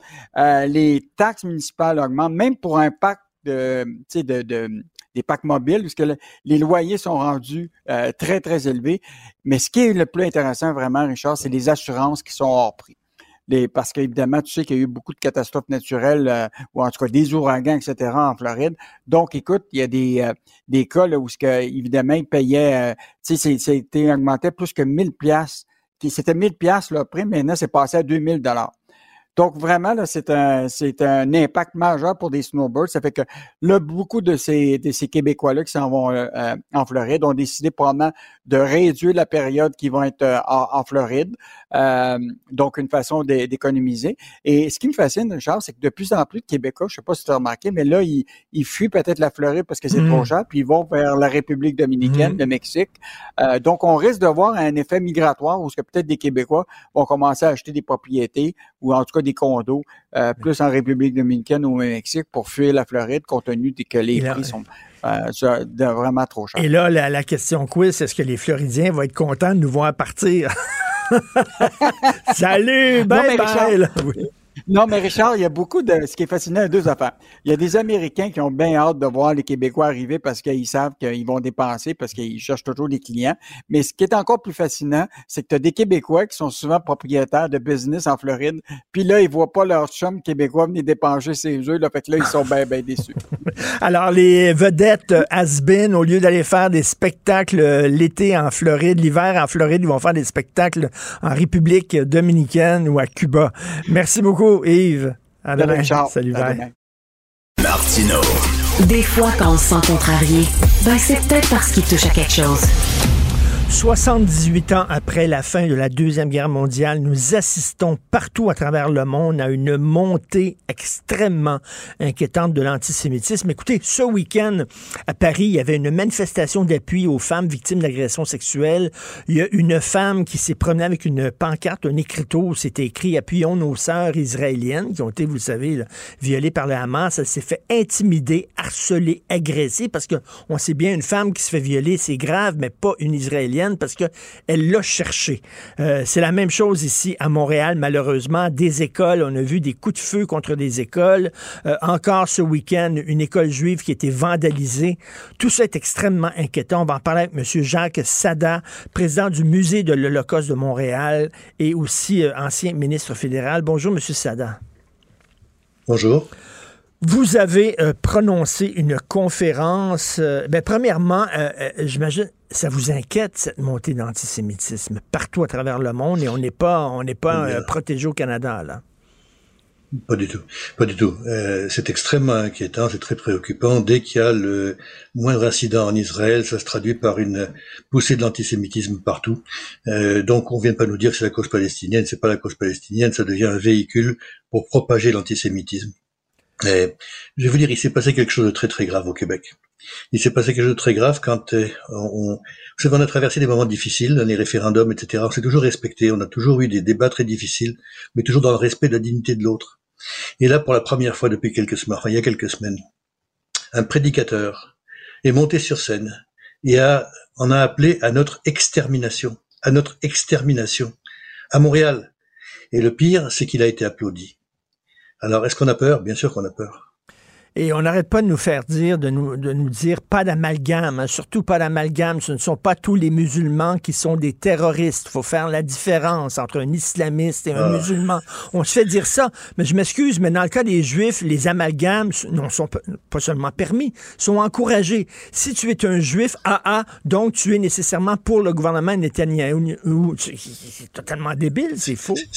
C'est absolument faux. D'abord, si vous me permettez, je suis très heureux que vous ayez fait la distinction entre l'islam et l'islamisme. Parce qu'il y a effectivement une distinction majeure. L'islam est une religion de lumière. Il y a des poètes, il y a des philosophes, il y a des écrivains, il y a des chanteurs, il y a toute une culture. Euh, Alexandrie a été pendant très longtemps le point central de la culture mondiale. Alors, il faut arrêter de confondre ça avec le caractère très sombre de cet islamisme qui veut nous réduire et nous terroriser. Ce sont deux choses complètement distinctes. En ce qui concerne le judaïsme, j'ai toujours été en faveur d'une solution à deux États pour euh, Israël et la Palestine. Je l'ai toujours prêché. Si vous regardez mes discours en chambre pendant que j'étais député, j'ai tenu la même ligne tout le temps, tout le temps. Je la tiens encore cette ligne-là. Elle n'est pas forcément conforme à des décisions gouvernementales prises par Israël, par le gouvernement israélien. Mais il y a une distinction importante à faire. Elle est fondamentale. D'être en désaccord avec un gouvernement, c'est une expression démocratique. De prendre ça comme prétexte pour nier à Israël le droit d'exister, ça, c'est de l'antisémitisme. La différence, est majeure.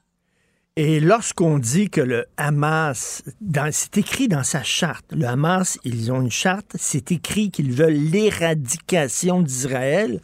Lorsqu'on dit que le Hamas, c'est une armée de, de, combattants pour la liberté et que des spécialistes hésitent à dire, ah, c'est pas vraiment un groupe terroriste, je m'excuse, ils sont entrés dans des maisons, ils ont tué des enfants, ils ont tué des civils qui étaient, qui étaient pas protégés, qui étaient innocents, qui étaient pas armés. Si ce n'est pas du terrorisme, M. Sada, c'est quoi? Vous savez qu'il faut voir ça dans un angle beaucoup plus large encore. Et c'est ça qui est encore plus dangereux et plus inquiétant. C'est que le Hamas n'est qu'un de ces mouvements euh, terroristes islamistes euh, on le voit avec le Hezbollah, on le voit avec les Houthis au Yémen, on le voit avec l'État islamique, Daesh à l'époque, on le voit avec l'Iran, on le voit avec le Boko Haram au Nigeria, etc. Ce sont tous des mouvements qui relèvent de la même philosophie. Et cette philosophie-là, c'est le rejet de tout ce qui n'est pas islam radical. Autrement dit, les Juifs sont les premières victimes, Israël est le premier prétexte. Mais pour la suite des choses, ça ne va pas s'arrêter qu'aux Juifs ou à Israël. Il faut comprendre que c'est une question de, euh, de civilisation qu'on veut nous imposer. Regardez en France ce qui s'est passé avec les attentats du Bataclan et mmh. avec les États euh, Charlie Hebdo, etc. Il s'agit pas de se fermer les yeux. Je rêve d'un pays palestinien aux côtés d'Israël, avec des gens qui auront les mêmes droits que les Arabes israéliens exactement, avec les femmes qui seront libres, avec l'accès à la démocratie, l'accès à une justice, une justice qui mérite, que tout le monde mérite, une justice crédible. Je leur souhaite ça, je veux ça pour eux, comme je veux ça pour nous. Et ensemble, nous devons affronter ce, ce, ce prétexte euh, euh qui est pris par, par l'État, euh, le, Hamas, pour essayer de, de nous démolir, de nous détruire, et qui est prêt à détruire l'État palestinien pour en arriver à ses fins. Et, et, M. Sada, euh, la semaine dernière, c'est-à-dire lundi dernier, vous avez prononcé une conférence importante euh, où vous êtes posé la question est-ce que les Nations Unies favorisent l'antisémitisme? Et dans votre conférence, vous dites l'Assemblée générale de l'ONU a adopté entre 2012 et 2022 332 résolutions, dont 238 contre Israël. Entre 2009 et 2021, l'UNESCO a adopté 97 résolutions, dont 82 contre Israël. Est-ce que les grandes instances comme l'ONU, comme le Conseil des droits de l'homme, comme l'UNESCO, comme euh, l'Organisation mondiale de la santé, tout ça, est-ce qu'elles sont aussi gangrénées par l'antisémitisme, ces institutions-là? Absolument. Et je le dis très clair et très haut et très fort. Absolument. Absolument parce que on, il n'y a aucune euh, justification à cet acharnement contre Israël. Il n'y a aucune. Euh, Israël n'est pas un pays parfait, on s'entend. Il y a des choses qui marchent, d'autres qui marchent moins bien. Euh, je ne connais pas d'État parfait. Mais il n'y a aucune justification à cet acharnement systématique. Vous savez, il y a des critères qui permettent de définir l'antisémitisme. Dans ces critères-là, il y a la diabolisation, il y a le double standard, et il y a la délégitimation. Regardez les actions euh, des, de l'ONU et de ses agences. Euh, vous avez cité une, une, une, une euh, statistique. Si vous me permettez une fraction de seconde pour la mettre en contexte. Euh, L'époque à laquelle vous faites référence entre 2012 et 2022 avec les 228 résolutions sur 332 contre Israël, c'est une époque où il y a la guerre civile en Syrie avec un bombardement par armes chimiques. Euh, c'est l'époque où Daesh décapitait des journalistes sur la place publique. C'est l'époque où des États africains tombaient en crise majeure, qu'on avait des guerres civiles au Soudan et en Éthiopie, qu'on avait la guerre du Donbass et la Crimée, qu'on avait les talibans qui assassinaient des jeunes écolières, qu'on avait l'Iran et la Corée qui développaient leurs armes nucléaires, qu'on avait des, la Chine et son génocide des, des Ouïghours et le génocide des Rohingyas en Birmanie, la crise climatique à travers le monde, l'esclavagisme des femmes et des enfants, les enfants soldats, le problème des, excisions, les kidnappings de jeunes filles au Nigeria, et j'en passe, et j'en passe. Et dans tout ce monde-là, on trouve moyen de trouver 72% des résolutions contre Israël. Ça vous donne une idée, je pense. Mais, mais comment on peut euh, justifier ce, ce, ce, deux poids, deux mesures? C'est-à-dire qu'on est aveugle vis-à-vis euh, des exactions qui sont commises par plein d'autres pays, mais dès qu'Israël fait quelque chose de pas correct, ah, ah là, soudainement, là, eux, on les blâme. Mais, mais, mais c'est encore pire que ça. C'est qu'il y a, il y a, il y a euh, une culture de l'impunité pour ce qui est contre Israël. Il y a une culture de l'impunité. Je vous prends un exemple très très simple, il y a longtemps déjà. En 1959, la Ligue arabe a déterminé que les jeunes enfants palestiniens nés en terre étrangère, donc en Égypte par exemple, enfin peu importe, ne pouvaient pas avoir la citoyenneté du pays en question. D'accord? On parle de 1959. Or, il se trouve que ça, c'est contraire à la Convention des droits de l'enfant des Nations Unies. J'ai pas vu une seule résolution contre ça. Pas une seule. Entre 1948 et 1967, quand la Palestine qui était prévu par les Nations Unies est occupée d'une part par la Jordanie, d'autre part par l'Égypte. Pendant 20 ans, ou 18 ans, ou 19 ans, on avait, ces deux pays-là avaient la possibilité de créer l'État palestinien. Ils ne l'ont pas fait. J'ai cherché une résolution pour les obliger à le faire, j'en avais vu aucune. Mais depuis 67, par exemple, il y a une cascade de résolutions anti-israéliennes. Il y a ce traitement différencié, ce traitement où nous sommes considérés comme des gens à part, comme des gens qui ne font pas partie de l'humanité mondiale. Nous sommes euh, euh, stigmatisés. Euh, L'ONU a adopté, et c'était magnifique, a adopté des résolutions, par exemple, pour dénoncer le complotisme et la négation de, l'Holocauste. Très bien. Qui est-ce qui vient de parler à la tribune des Nations Unies à peine il y a quelques mois? Abou, le, le, président palestinien. Qu'est-ce qu'il a dit ce président palestinien? Et c'est intéressant parce que j'ai trouvé son texte en 84 il a, euh, dans un texte dont je pourrais vous donner tout le détail, il a euh, dit, et en substance, euh, les juifs mondiaux étaient au contact des nazis pour qu'on ait le maximum de meurtres juifs pour favoriser l'éclosion d'un État d'Israël. C'est ce monsieur-là, ce complotiste-là, qui a été accueilli à bras ouverts par les Nations Unies en tant que chef d'État.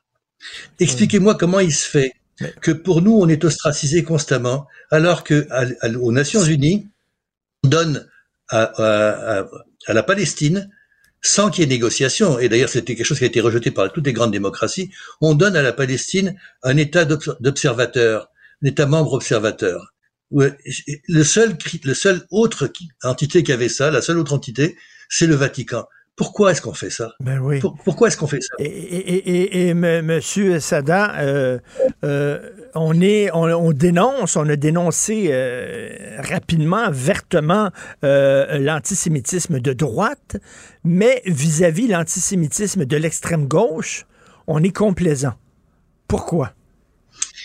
Alors, je crois que vous avez absolument raison. Je ne sais pas pourquoi, mais je sais que le résultat des courses, il est que on est victime, j'allais dire, d'une quadrangulation. Autrement dit, il y a quatre euh, attaques, quatre sources d'attaques différentes. Il y a l'extrême droite, avec sa tradition d'antisémitisme, etc.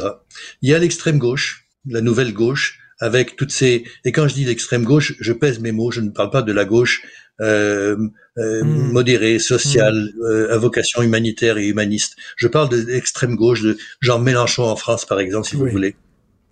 Ça, c'est la deuxième source. La troisième source, c'est l'islamisme l'islamisme qui nous attaque de façon perpétuelle, constante. Et il y a une quatrième source d'attaque, qui est le wokisme. Le wokisme parce que pour eux, nous représentons en fait l'impérialisme blanc. Et, c'est une théorie qui se développe de plus en plus, qui se justifie de plus en plus.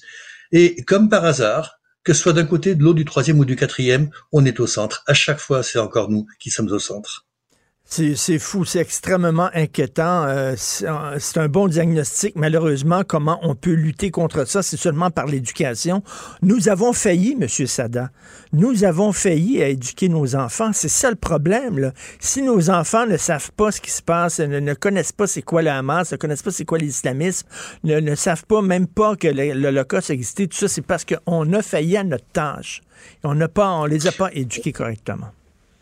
Je, je, crois qu'il ne faut pas non plus se jeter la pierre trop vite, mhm. il faut quand même se laisser aussi un peu de générosité envers nous-mêmes.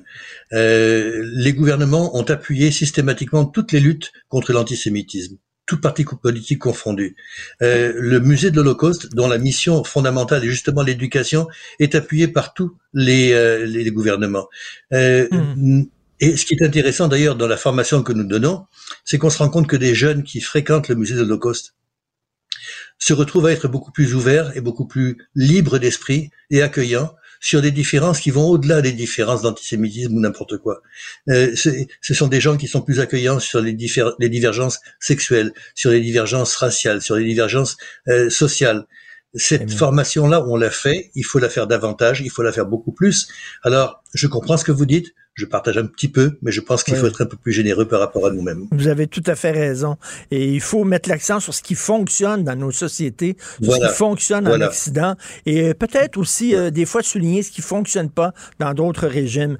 Merci, Monsieur Jacques Sada, président du Musée de l'Holocauste de Montréal, qu'il faut absolument aller visiter. Il est magnifique, ancien ministre fédéral, et bon courage. Merci beaucoup. Martino. L'opinion populaire. L'opinion populaire. Tout savoir en 24 minutes, c'est possible. Chaque jour, 16h30 et 18h, Mario Dumont et Alexandre Morin-Villouellette repassent en revue les faits marquants du jour. Soutenu par l'analyse et les commentaires de Mario Dumont. Un résumé complet de l'information du jour décortiqué et interprété par l'expert de l'actualité. Tout savoir en 24 minutes, disponible en balado dans la section radio de l'application Cube ou du site cube.ca. Martino. Le cauchemar de tous les woke. Alors, Mario Beaulieu, qui est député du Bloc québécois, euh, s'est demandé, écoutons, le, gouvernement fédéral, il dépense combien d'argent pour défendre l'anglais au Québec? Alors, il est allé fouiller dans les chiffres et euh, c'est assez, assez, hallucinant. Depuis 1995, le gouvernement fédéral a alloué plus de 2 milliards de dollars pour renforcer l'usage de l'anglais au Québec. On va en parler avec euh, Mario Beaulieu, qui est avec nous, député du Bloc québécois de la Pointe de l'Île et porte-parole en matière de langue française pour le Bloc québécois. Bonjour, Mario Beaulieu.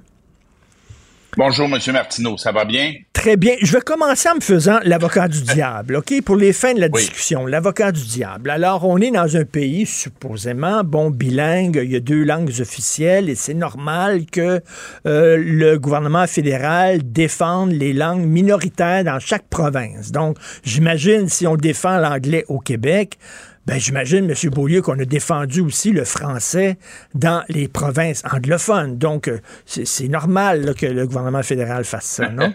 en fait, c'est pas normal parce que les anglophones au Québec constituent une minorité numériquement, mais ils font partie de la majorité euh, canadienne qui euh, élu le gouvernement fédéral qui a un pouvoir de dépenser, un pouvoir de légiférer prépondérant sur celui du Québec. Et euh, au départ, euh, euh, la commission Laurando-Dunton sur laquelle est supposé s'être basé Pierre Elliott Trudeau pour faire sa loi, Monsieur Laurando, lui, voulait un statut particulier pour le Québec. Il disait qu'il faut surtout défendre le français au Québec parce que c'est le foyer de la francophonie canadienne et nord-américaine. Et M. Trudeau est arrivé en disant, ben, on va défendre les minorités linguistiques par province. Donc, au Québec, c'est l'anglais.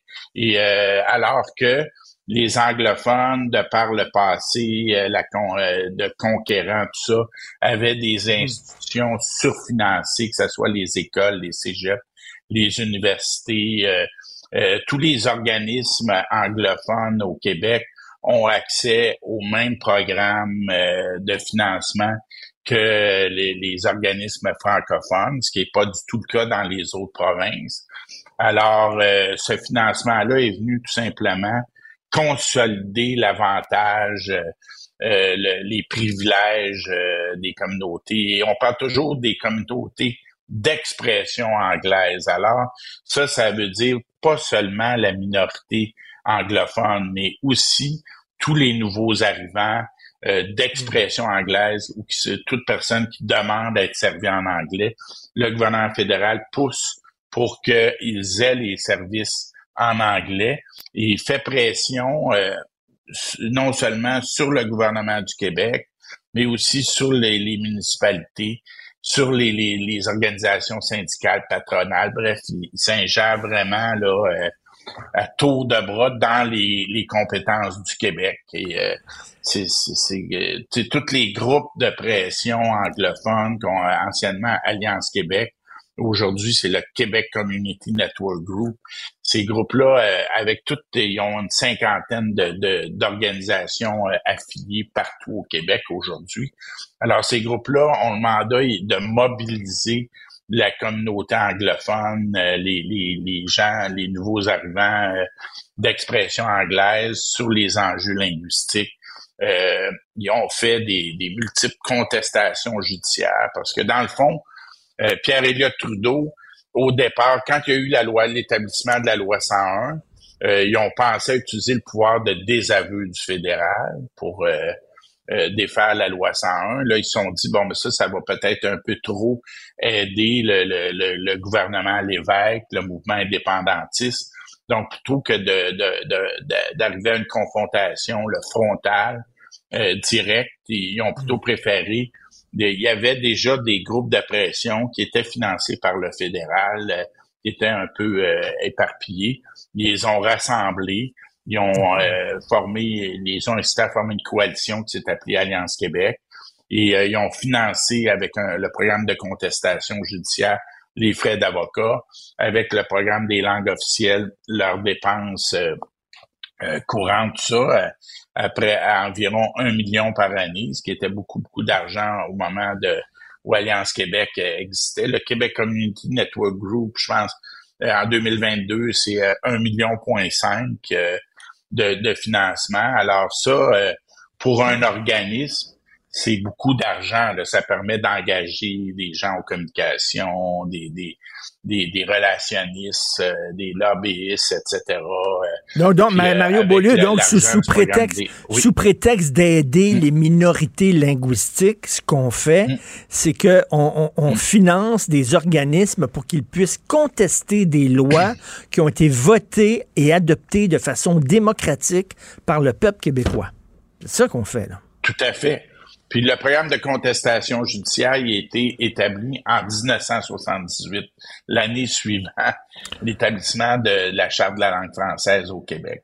Alors, euh, c'est sûr, il y, a, de l'argent pour les établissements d'éducation anglophones.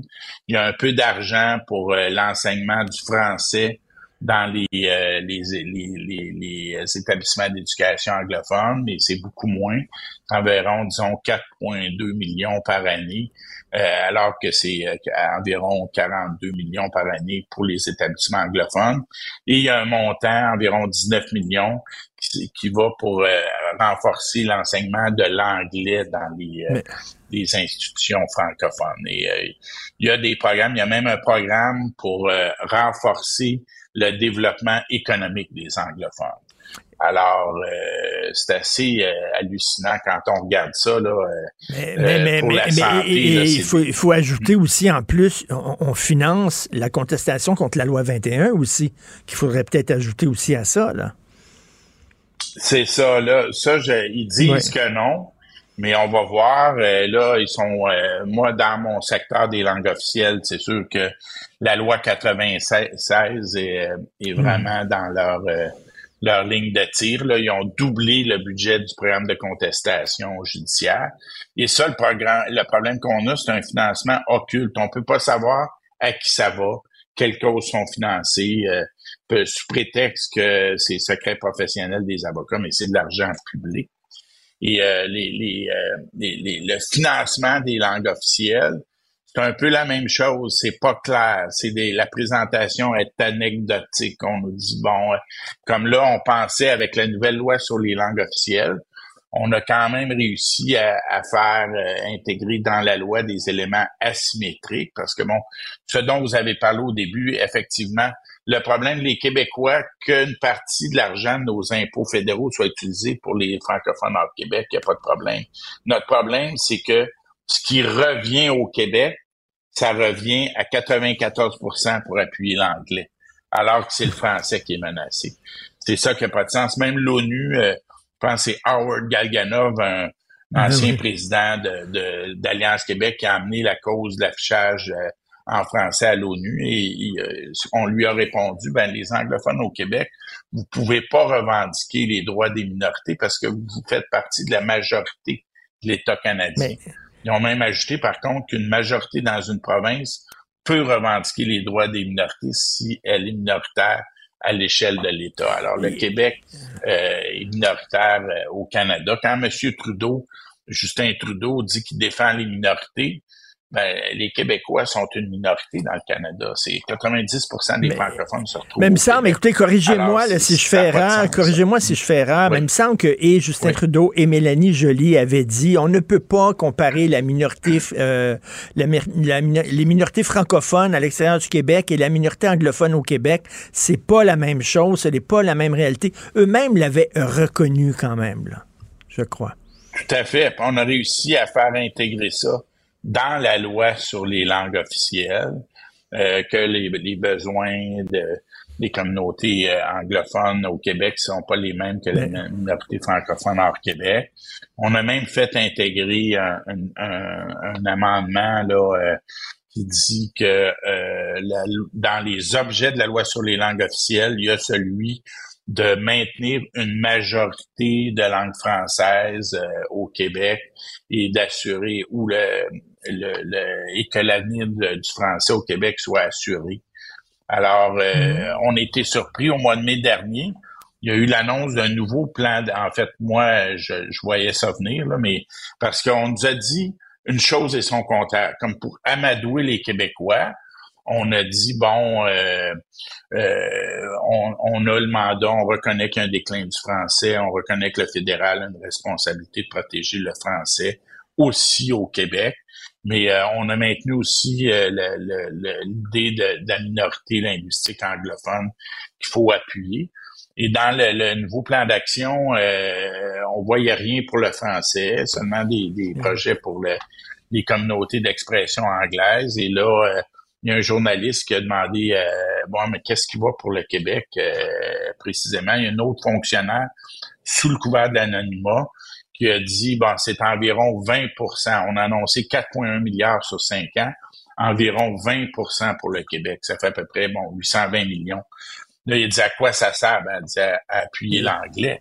Et là, euh, suite à ça, bon, il y a eu beaucoup de questionnements. Monsieur Roberge euh, regardait ça, il disait effectivement, je vois bien pour le français, ça n'a pas de bon sens. Est-ce que il devrait y avoir des montants pour les groupes de défense du français aussi, parce que tous les groupes de défense du français, Mouvement Québec français, tout ça reçoivent pas un sou ni, du fédéral euh, et à peu près jamais du gouvernement du Québec. Incroyable. Donc, 2 milliards de dépensés sur 30 ans et il faut ajouter, là, on prévoit mm. des investissements de plus de 800 millions de dollars supplémentaires au cours des cinq prochaines années mm, mm. Euh, pour aider euh, l'anglais qui fait tellement pitié au Québec. Et ça, c'est des chiffres que vous avez compilés. Merci beaucoup, M. Mario Beaulieu, député pour le Bloc québécois. Merci. Joignez-vous à la discussion. Appelez ou textez le 187 Cube Radio 1877 827 2346. Joseph Facal. J'espère que tu ne me mets pas dans la position impossible de te riposter en essayant de défendre la cohérence de cette incohérence absolue, là. La rencontre, Facal, Martineau. Ah, Joseph, ça va pas du tout, là. Ça ne va pas du tout. Deux, deux hommes binaires qui vont se parler. Eh mon Dieu, oui.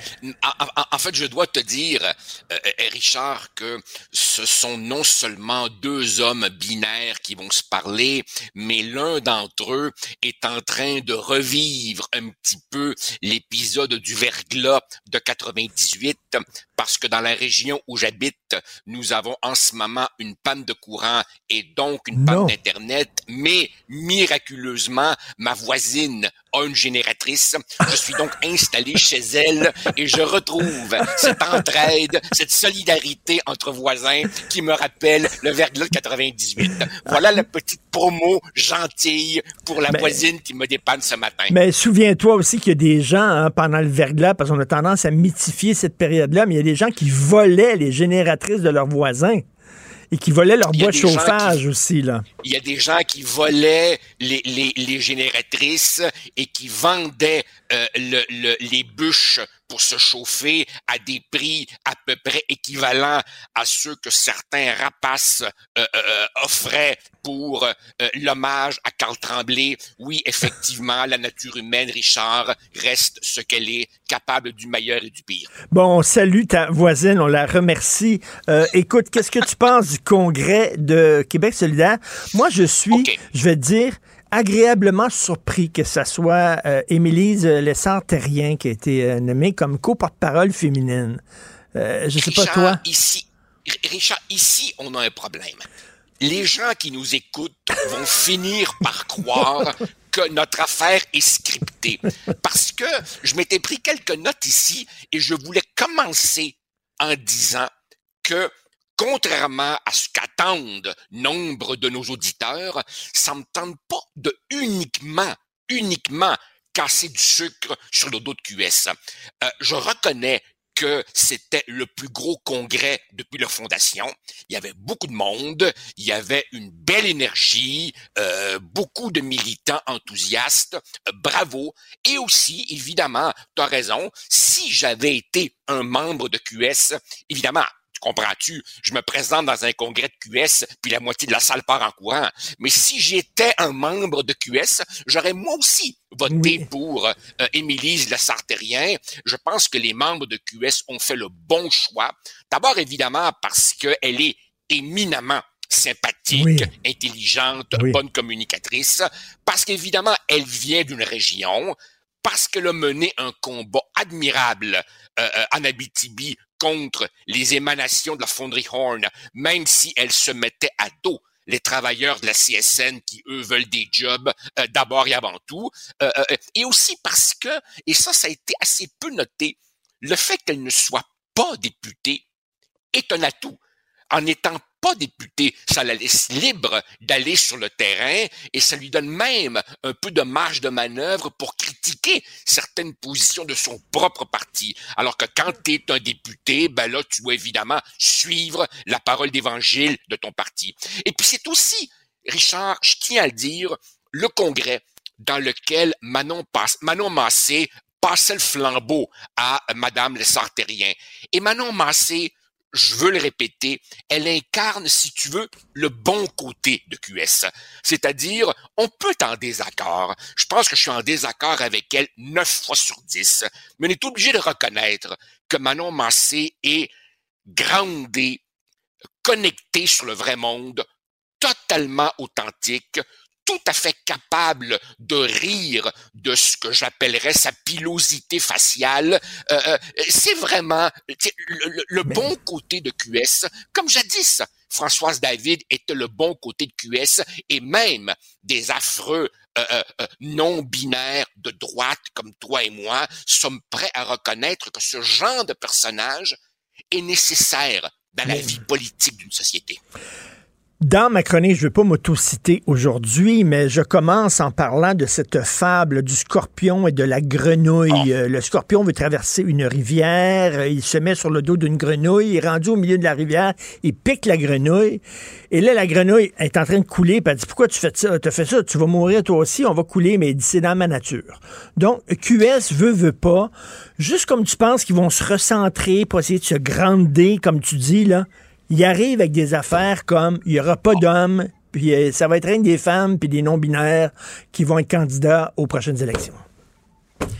C'est dans leur nature, qu'est-ce que Richard, Richard, à chaque fois que je vois euh, Gabriel Nadeau-Dubois à une tribune, je devine le petit film qui joue dans sa tête. Il est en train de se dire comment amener mon parti sans se dénaturer à être un peu plus raisonnable afin qu'on quitte le, le, le 15%, afin qu'on cesse de plafonner, afin qu'on se rapproche un peu du pouvoir. Et évidemment, il est pogné avec une base militante qui préfère avoir raison dans la marginalité plutôt que de mettre un peu d'huile dans son vin pour devenir un joueur significatif et influencer réellement les politiques publiques. Et rien, rien, rien ne pouvait mieux illustrer par l'absurde ce côté sectaire de QS que cette décision d'exclure toute candidature masculine lors des partiels d'ici à l'élection générale au nom de la sacro-sainte parité. Et ça, Richard, ça là, ce n'est pas accidentellement se tirer une balle dans, dans un pied. Ça, c'est se vider deux chargeurs de Kalachnikov sur les deux pieds en même temps. C'est catastrophique. Tu es un électeur. Tu es un électeur progressiste tu, tu magasines un parti, tu as le choix entre peut-être refaire confiance au PQ que tu boudes depuis des années ou peut-être donner une chance à un QS 2.0. Et là, ils, ils, prennent cette décision-là qui est absolument catastrophique. Et bien entendu, on pourrait ironiser, hein, et si un homme se sent femme, hein, à cette époque de ressenti, il pourrait-tu être autorisé? Ah ben non, ben non, ben non. Il faut que ce soit un vrai homme, une vraie femme. Ah ok, ok. Donc on, on, on, réintroduit la réalité biologique comme critère déterminant. Écoute, c'est, ça n'a ni queue ni tête. Ben oui, et, c'est quoi leur définition d'une femme? J'aimerais ça le savoir. Ben mais, mais tu sais, le jupon dépasse. Là. Tu dis, ben finalement, on pense que euh, le, Québec solidaire 2.0 euh, s'est recentré, tout ça. Ben non, ben non. Ah, tu regardes là, avec des décisions comme ça, ben non. Tu vois que c'est la, la gang euh, radicaux, là. C'est le même, c'est le même genre de défi que, par exemple, par exemple, le NPD au fédéral a souvent vécu. C'est-à-dire que tu as un état-major, tu as une aile parlementaire qui voudrait se rapprocher du pouvoir, parce que le pouvoir, c'est pas nécessairement sale. Le pouvoir, c'est les leviers dont tu as besoin pour changer pour de vrai une société. Mais tu as une base militante en dessous qui est proprement religieuse par certaines de ces mmh. euh, euh, euh, attitudes et qui évidemment fait apparaître au grand jour euh, toutes sortes de raisons de, se disqualifier euh, aux yeux de l'électorat qu'on prétend courtiser. Et, évidemment, le problème de, de QS, c'est que, admettons, admettons que le parti continue à plafonner à 15% si nous avions un mode de scrutin proportionnel avec 15 là, on jase en termes de aile parlementaire. Mais avec un système comme le nôtre, où il faut que tu concentres ton vote dans certaines circonscriptions, à 15 tu es condamné à avoir simplement une poignée de députés. Et là, regarde bien, là, les derniers chiffres montrent que QS est toujours n'a aucun appui chez les électeurs âgés. Or, le Québec, évidemment, est une société qui vieillit. QS reste populaire chez les jeunes. Mais qu'est-ce qu'on voit apparaître? Ah ben, le PQ redevient compétitif chez les jeunes. Autrement dit, QS a des attitudes qui ne lui permettent pas de percer là où il doit percer et commence peut-être à subir une hémorragie euh, dans ce qui était sa clientèle de base. Mieux encore, mieux encore, suppose, suppose que la remontée du PQ ramène à l'avant-plan la question nationale. Là, on retrouvera notre clivage classique, les fédéralistes contre les souverainistes. Et là, ça, pour QS, c'est le baiser de la mort. C'est un terrible problème, car tu as un parti officiellement souverainiste mais avec des sympathisants, des électeurs, des membres qui sont aux deux tiers fédéralistes. Donc, ce sera un autre problème sur la tête de QS. Et tu as vu Génération Oui, le balado souverainiste euh, qui, qui interviewe Christine Labrie et on lui demande entre le Québec, qui est une province au sein du Canada, mais une province de gauche, ou un Québec qui est un pays, mais qui est plus à droite, qu'est-ce que vous choisissez? Elle dit la province de gauche. Donc, euh, elle, est, elle, est avant, elle est avant tout gauchiste, souverainiste. Ben oui, évidemment, évidemment. AQS, euh, même ceux qui disent qu'ils sont sincèrement souverainistes. Euh, euh, euh, la souveraineté est à peu près au 47e rang de leur priorité, loin derrière euh, le, le, le, le, compostage et, et, et, les toilettes transgenres. Alors évidemment, ça fait pas des souverainistes très très forts. Euh, et, et, et même, et même, ça m'étonne, Richard, qu'on ne note pas à quel point il y a là une tournure d'esprit qui est profondément antidémocratique. Moi, ce que j'ai toujours dit, c'est on fait la souveraineté, et à ce moment-là, dans un pays normal du Québec, ben, on aura des ben partis de gauche, ben des partis de droite, ben et puis les Québécois décideront s'ils veulent être gouvernés tantôt plus à gauche, tantôt plus à droite. Mais non, non, non, non. Non, non. Pour eux, là, pour eux, la seule souveraineté, le seul pays qui trouverait grâce, c'est la République socialiste du Québec souverain, Cuba. Euh, ah ben là, là, évidemment, avec ça, tu te cantonnes, tu te condamnes à rester dans le 10, 12, 15, 16% Et puis tu rajoutes à ça, Richard, rajoute à ça un fait massif comme un mammouth. Le Québec est en Amérique du Nord. Les Québécois ne sont pas un peuple historiquement qui penche à gauche. Nous sommes des Nord-Américains. Les Québécois aiment le capitalisme, avec évidemment une petite coloration sociale, pour se gargarise du mot solidaire, mais fondamentalement, si tu additionnes les votes de la CAQ, du Parti libéral, du Parti conservateur de Duhem et de la frange du PQ qui n'est pas à gauche, tu arrives à 80-85 des Québécois qui ont voté pour des partis de centre ou de droite. Il n'y a pas, il n'y a pas un vieux fond de gauche au Québec qui dépasse les 15 Ça n'existe pas au Québec. C'est une vue de l'esprit. Mais donc, pour eux autres, la souveraineté n'a pas de valeur en soi. Tu dois, tu dois l'accrocher à quelque chose de plus important qui est la gauche. Et là, la souveraineté, c'est comme le tofu. Ça prend le goût de, des aliments qui l'entourent, finalement.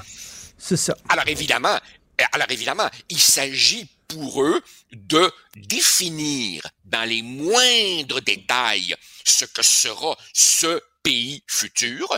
Euh, on, va le définir d'avance et on n'y adhérera pas tant que c'est pas exactement ce qu'on veut. Donc évidemment, c'est à la fois une preuve de sectarisme et une autre preuve que derrière les prétendus appels à la solidarité, il y a en fait un dogmatisme euh, rigide qui, qui permet difficilement d'espérer une croissance pour le futur. C'est un parti qui, s'il ne change pas, est condamné à stagner et ils ne veulent pas changer.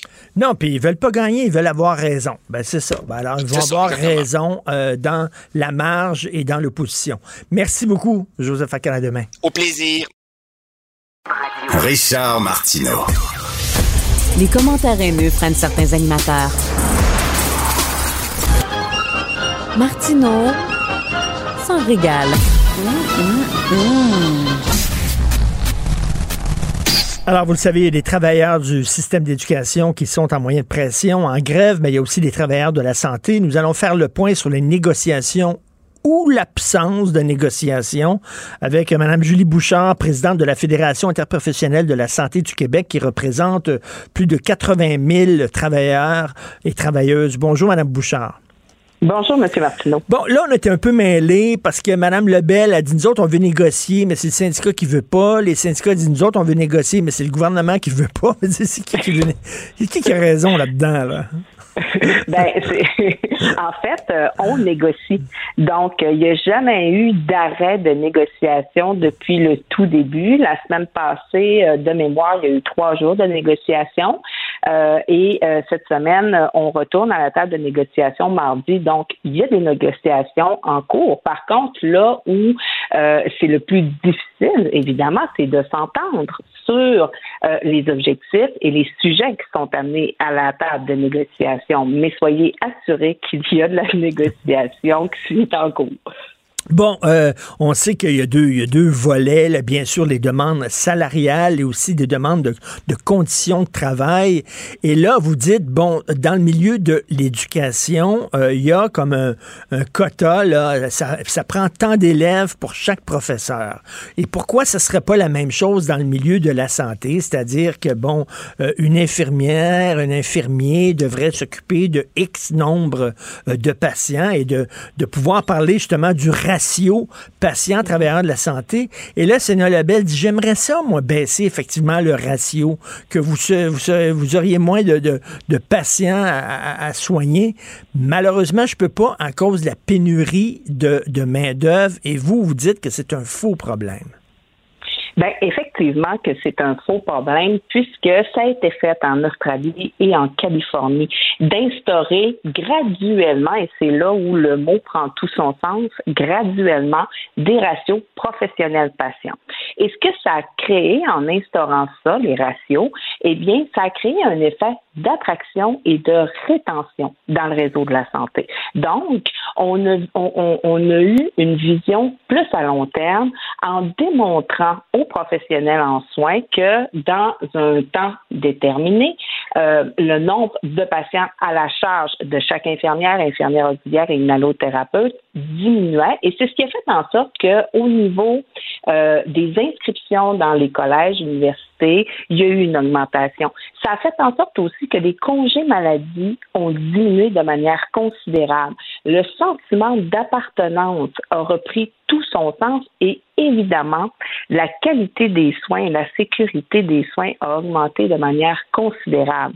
Alors, il ne faut pas dire et mettre une croix sur les ratios professionnels en soins disant parce qu'on manque de professionnels en soins, on ne peut pas mettre ça de l'avant. Au contraire, il faut les mettre de l'avant, mais les mettre de l'avant de manière correcte, en ayant une très bonne stratégie pour aller créer cet engouement-là à dire bon ben ma charge de travail va enfin diminuer et je vais pouvoir tout donner à mes patients que je vais avoir sous ma responsabilité. C'est ça, en avoir peut-être moins, mais en prendre plus soin, un peu comme euh, ce que disait M. Legault avec les immigrants, en prendre moins pour en prendre soin.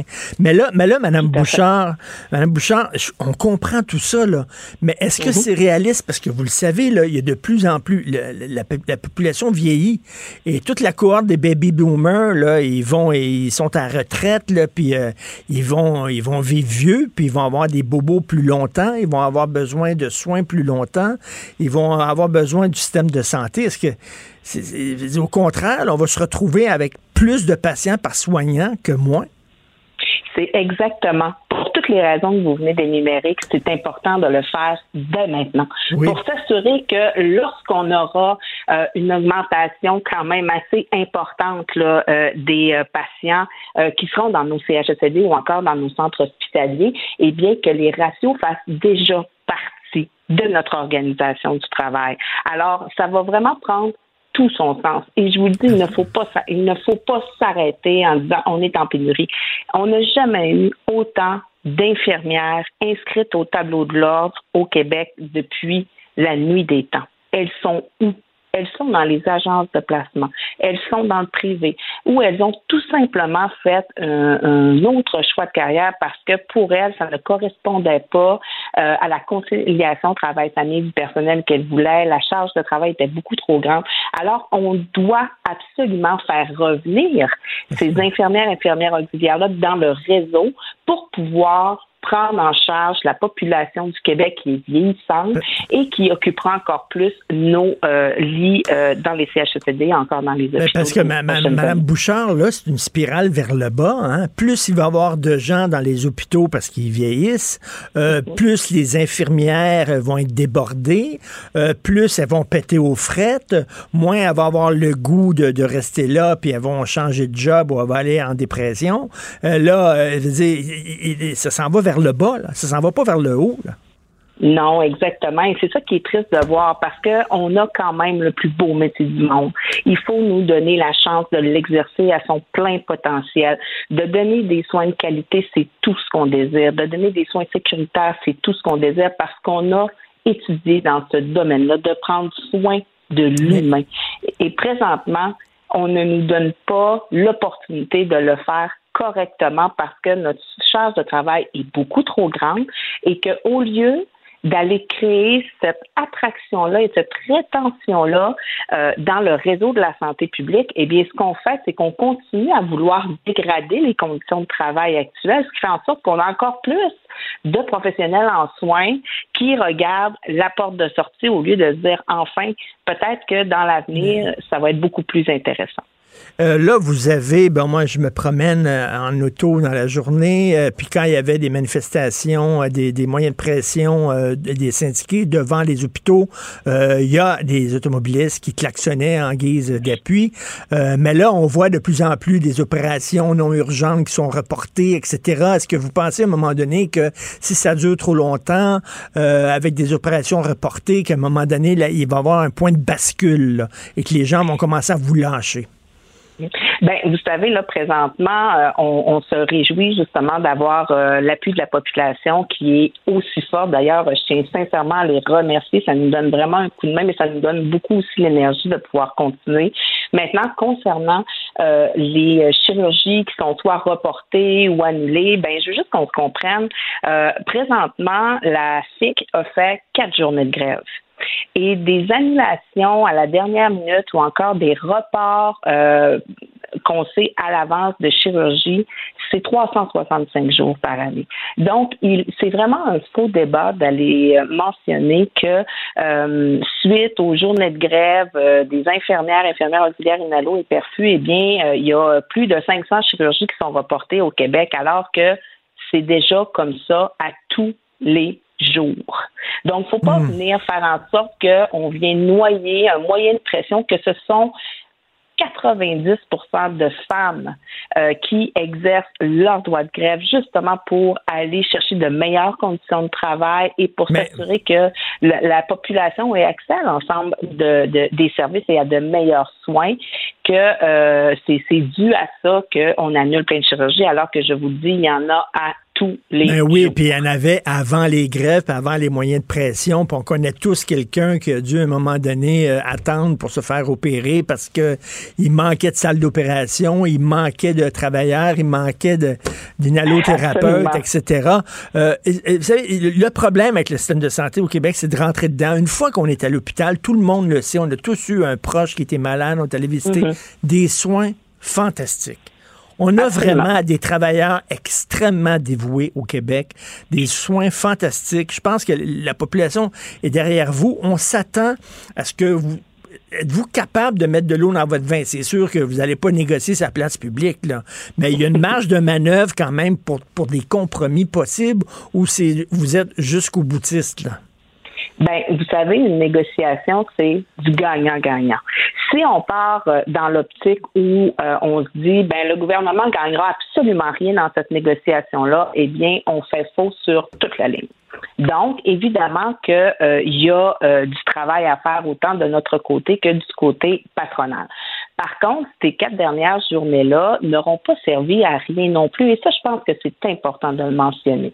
Euh, souvent, euh, tu sais, on, on, voit plus de radical qu'autre chose, mais par contre, on voit présentement la table de négociation.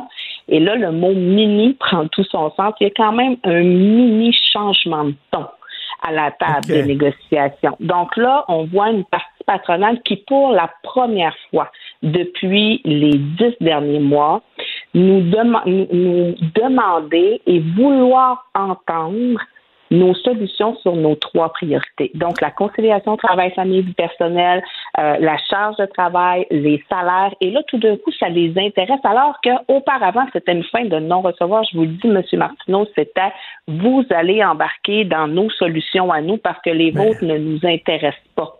Donc là, depuis la semaine passée, oups, on voit un petit virement et pour nous, c'est très important de donner hmm. cette chance-là à la négociation parce qu'il n'y a personne qui fait la grève de gaieté de cœur. Premièrement, c'est énormément de travail et d'énergie pour les syndicats locaux qui doivent tout organiser ça. Faire les horaires de travail, c'est un casse-tête incroyable. Et il y a des pertes monétaires aussi pour l'ensemble des professionnels en soins qui sont sur les lignes de piquetage pendant euh, leur temps. Alors, il faut la faire pour un bon objectif, mais aussi pour trouver, pour dénouer plutôt l'impasse qui se trouve derrière les discussions afin de pouvoir y accéder. Et euh, première grève en 24 ans, vous n'avez pas abusé, là, il faut, faut, euh, faut le souligner. Est-ce qu'il y, a une possibilité d'aller en grève illimitée de votre côté? Bien absolument, vous l'avez mentionné en première grève en 25 ans, donc c'est définitivement pas un moyen de pression que la FIC prend euh, à tout à tout vent lors des négociations. Euh, évidemment que pour la grève générale illimitée, ça fait partie des mandats que 95 euh, de nos membres nous ont donnés dans l'exercice du droit de grève. Maintenant, comme je vous dis, il n'y a rien qui est écarté pour l'instant. On continue à négocier, on continue à maintenir aussi cette mobilisation-là. Et si on voit qu'on fait face au mur, au mur pardon, parce qu'il n'y a absolument rien qui avance, qui avance on ne l'écarte pas. Mais on préférait vraiment ne pas y arriver. On s'accroche à la petite lumière au bout du tunnel que vous voyez, là, vous semblez voir. On va s'accrocher à ça. Euh, et euh, en terminant, est-ce que vous allez aller voir les Kings à, Québec? Il paraît qu'ils sont bien bons comme équipe. je vais aller regarder la télévision, ça va être bien correct. Parce que je me dis, le, en Colombie-Britannique, ils ont injecté 7,5 millions de dollars justement pour instaurer des ratios professionnels patients. Mais nous, au Québec, ben on fait venir les Kings de Los Angeles pour 7 millions. Donc, euh, bon, hein, le hockey avant la santé. Eh oui, du pain et des jeux. Merci beaucoup euh, et bon courage, Madame Julie Bouchard, présidente de la Fédération interprofessionnelle de la santé du Québec. On, espère tous que ça va se régler. Merci. Martino. Le cauchemar de tous les woke. Alors, le chef du Parti pour la liberté, M. Gert Wilders, qui a été élu aux Pays-Bas, nous allons discuter avec l'excellent correspondant à Paris pour le quotidien Le Devoir, Christian Rioux. Bonjour, Christian. Bonjour, Richard. Est-ce que c'est l'extrême droite, ça, qui est au pouvoir euh, aux Pays-Bas? Écoutez, vous savez, l'extrême droite, c'est variable euh, dans tous les pays. Hein. quand on fait la somme de toutes les extrêmes droites qu'on identifie un peu partout, on se retrouve avec des gens, avec un florilège de gens euh, très différents souvent des uns des autres. Certains qui ont des positions de gauche sur l'économie, d'autres plutôt de droite. Gerd Wilders, c'est un, un libertaire.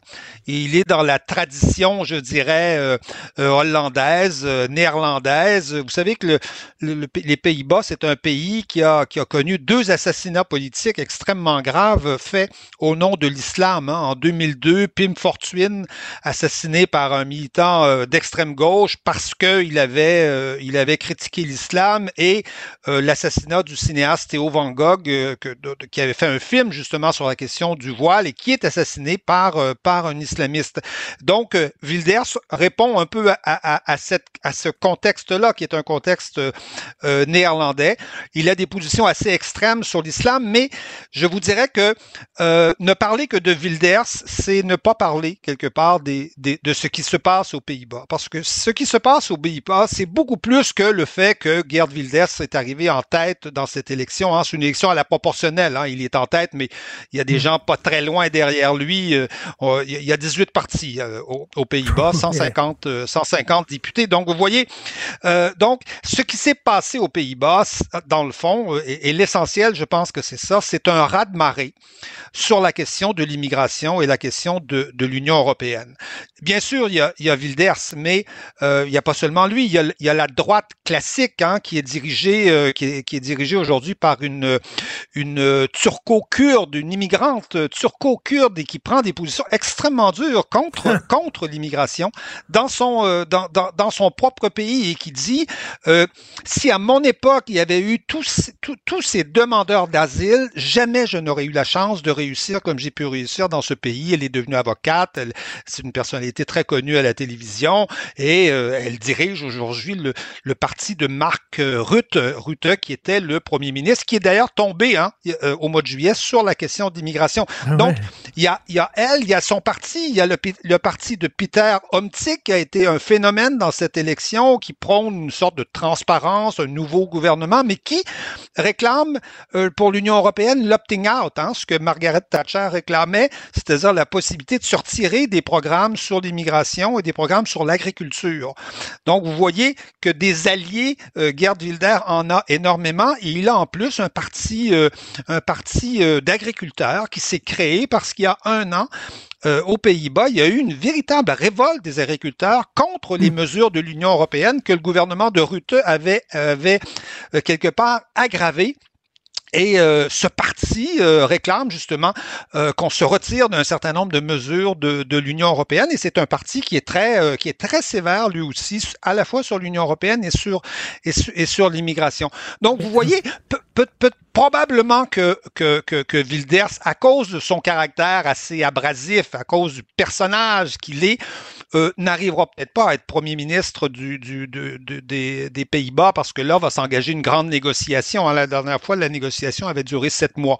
Donc, vous voyez, s'engage une grande négociation, euh, mais des alliés, il en a, il en a plein. C'est-à-dire, on pourrait facilement imaginer que, euh, que, que, que, Madame, par, par exemple, Zegerius, qui est la, la, la turco-kurde dont je vous parlais tout à l'heure, devienne premier ministre avec, avec Wilders dans son gouvernement. Ou enfin, on peut imaginer toutes sortes de, de, mélanges, mais ce qui, ce qui, est fondamentalement arrivé euh, là, c'est quelque part, c'est une gifle, hein, une véritable gifle à l'Union européenne et aux politiques de l'Union européenne. On est à, à, cinq mois des élections européennes qui vont se tenir au mois de juin. Donc, vous voyez l'espèce de, de, message que ça, que ça envoie en Europe. Ça paraît pas trop parce que vous savez, les Pays-Bas, c'est un pays euh, calme, considéré comme calme. On n'en parle pas beaucoup finalement, on n'en parle pas tellement. Mais quand on connaît la politique européenne, on s'aperçoit que c'est euh, c'est une bombe en fait, ce qui s'est produit euh, dans, dans, cette élection. Mais, mais, Christian, il y a quelques années, je parlais à un militant gay des Pays-Bas et il me disait qu'il y avait une hausse alarmante des attaques homophobes. Et il dit que c'était directement lié avec l'immigration l'immigration musulmane. C'est ce, qu'il me dit, là. C'était quelqu'un de gauche qui m'a dit ça, là. Oui, mais je pense, je pense que ça, ça, ce genre de, de je, vous, je, vous, dirais que ce genre de d'affirmation là aujourd'hui, euh, qui, qui soulève euh, des états d'âme euh, des fois au Québec, euh, bon, dans, dans, certains dans certains milieux, aujourd'hui, c'est presque devenu, je pense, une, une évidence. Hein? On, le, le, Danemark, qui est dirigé par un parti social-démocrate, vient de publier les a publié ou publie régulièrement d'ailleurs des statistiques sur la criminalité et son lien avec l'immigration. Ça ne fait aucun doute. En France, en France, c'est plus compliqué parce que les statistiques sur l'immigration sont, sont sur, sur, les statistiques ethniques sont, sont hmm. interdites en France. Mais, euh, mais, mais vous prenez, vous prenez le Danemark, vous prenez la Suède, vous prenez la Suisse, toutes ont des statistiques qui montrent que, euh, que, que, que l'immigration, que, que, que dans l'immigration, dans la population immigrante, il y a une criminalité plus, euh, plus élevée. Euh, et étrangement, elle est, elle est plus élevée dans la deuxième et dans la troisième génération euh, de l'immigration, où là, où là, évidemment, on sent qu'il y a, qu'il y a, qu'il y a un véritable malaise dans cette population. Donc ça, ça ne, je vous dirais que c'est presque, c'est presque, c'est devenu aujourd'hui une évidence, même si l'Union européenne fait semblant que, que toutes ces choses-là n'existent pas. Et, et le signal que les Pays-Bas envoient est extrêmement important parce que les Pays-Bas, c'est pas c'est pas la Pologne, c'est pas la Hongrie, hein, vous savez, ces pays d'Europe de l'Est un peu arriérés qui, qui ont vécu sous le sous, sous le communisme, qui ont voilà, qui, qui, qui, qui sont pas qui sont pas aussi évolués que nous en Europe occidentale, mais euh, non, les Pays-Bas, c'est un pays euh, d'Europe occidentale et c'est un pays fondateur de l'Union européenne, fondateur même du marché mmh. commun à l'époque, euh, à l'époque où il y en avait cinq pays. Donc, je sais pas si vous voyez l'importance et vous regardez les, les, les sondages, les sondages pour les élections européennes euh, aux Pays-Bas et vous regardez les sondages en France, ils sont assez semblables. Euh, regardez ce qui s'est passé, euh, ce qui vient de se passer en Irlande. Donc, vous, voyez qu'il se prépare, se prépare quelque chose et on, est, on va, on va entrer dans la campagne des européennes là prochainement. D'ailleurs, Emmanuel Macron vient tout juste de nommer son, son, son chef de file parce que personne ne voulait y aller. Personne ne veut aller se, se casser la gueule dans ces élections-là du côté de, Macron, sachant fort bien que c'est c'est Marine Le Pen qui va qui va l'emporter certainement haut la main, à moins qu'arrive euh, quelque chose. Et ça va, et ça, ça risque de se passer dans l'immense majorité des pays euh, européens dont les pays d'Europe occidentale. Parce que là, l'Union européenne impose des politiques d'immigration à ses membres. à un moment donné, euh, les pays membres disent, ben là, on veut, nous autres, on veut que ce soit nous qui décidions. on veut retrouver notre souveraineté au, point de vue de l'immigration.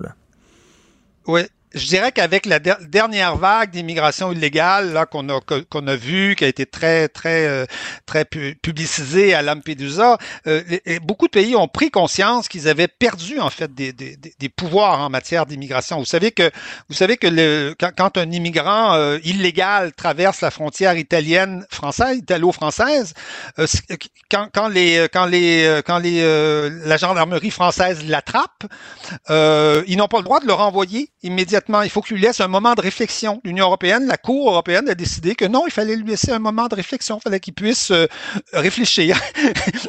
et, donc, et, donc, et donc, on le libère. Et donc, on ne le revoit plus jamais. Vous voyez, vous voyez?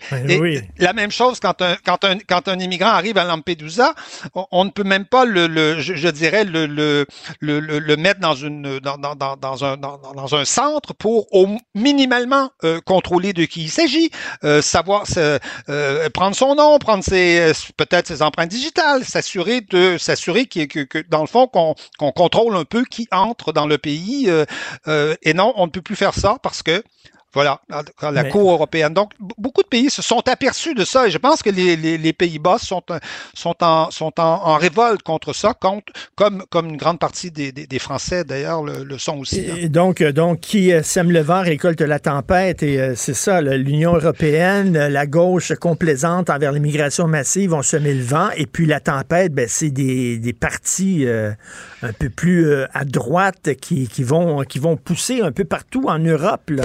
Et, euh, ceci explique cela, comme on dit. Euh, merci beaucoup, Christian Rio. Merci. On peut vous lire dans Le Devoir, bien sûr. Merci. Bonne journée. Martino. L'opinion populaire.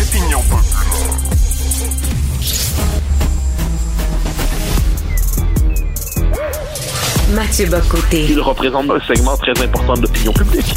Richard Martineau. Tu vis sur quelle planète? La rencontre. Je regarde ça et là, je me dis, mais c'est de la comédie. C'est hallucinant. La rencontre. Bocoté. Martineau. Alors, Mathieu, donc pas de candidat homme euh, aux prochaines élections partielles pour Québec solidaire.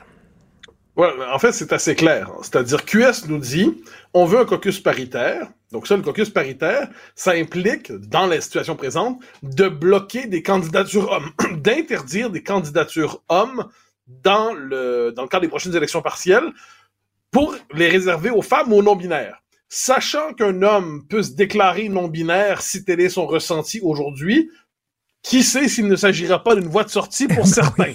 mais, mais au-delà de la boutade, euh, moi je trouve c'est fascinant parce que faut nommer les choses telles qu'elles sont c'est du sexisme anti-homme, c'est la discrimination anti-homme. Sur la base de, du sexe, de l'identité sexuelle de quelqu'un, il ne pourra pas être candidat pour ce parti, même s'il a vendu plus de cartes de membres, même s'il est mieux placé dans un comté, même si c'est une figure prestigieuse susceptible d'amener davantage de, d'appui à Québec solidaire.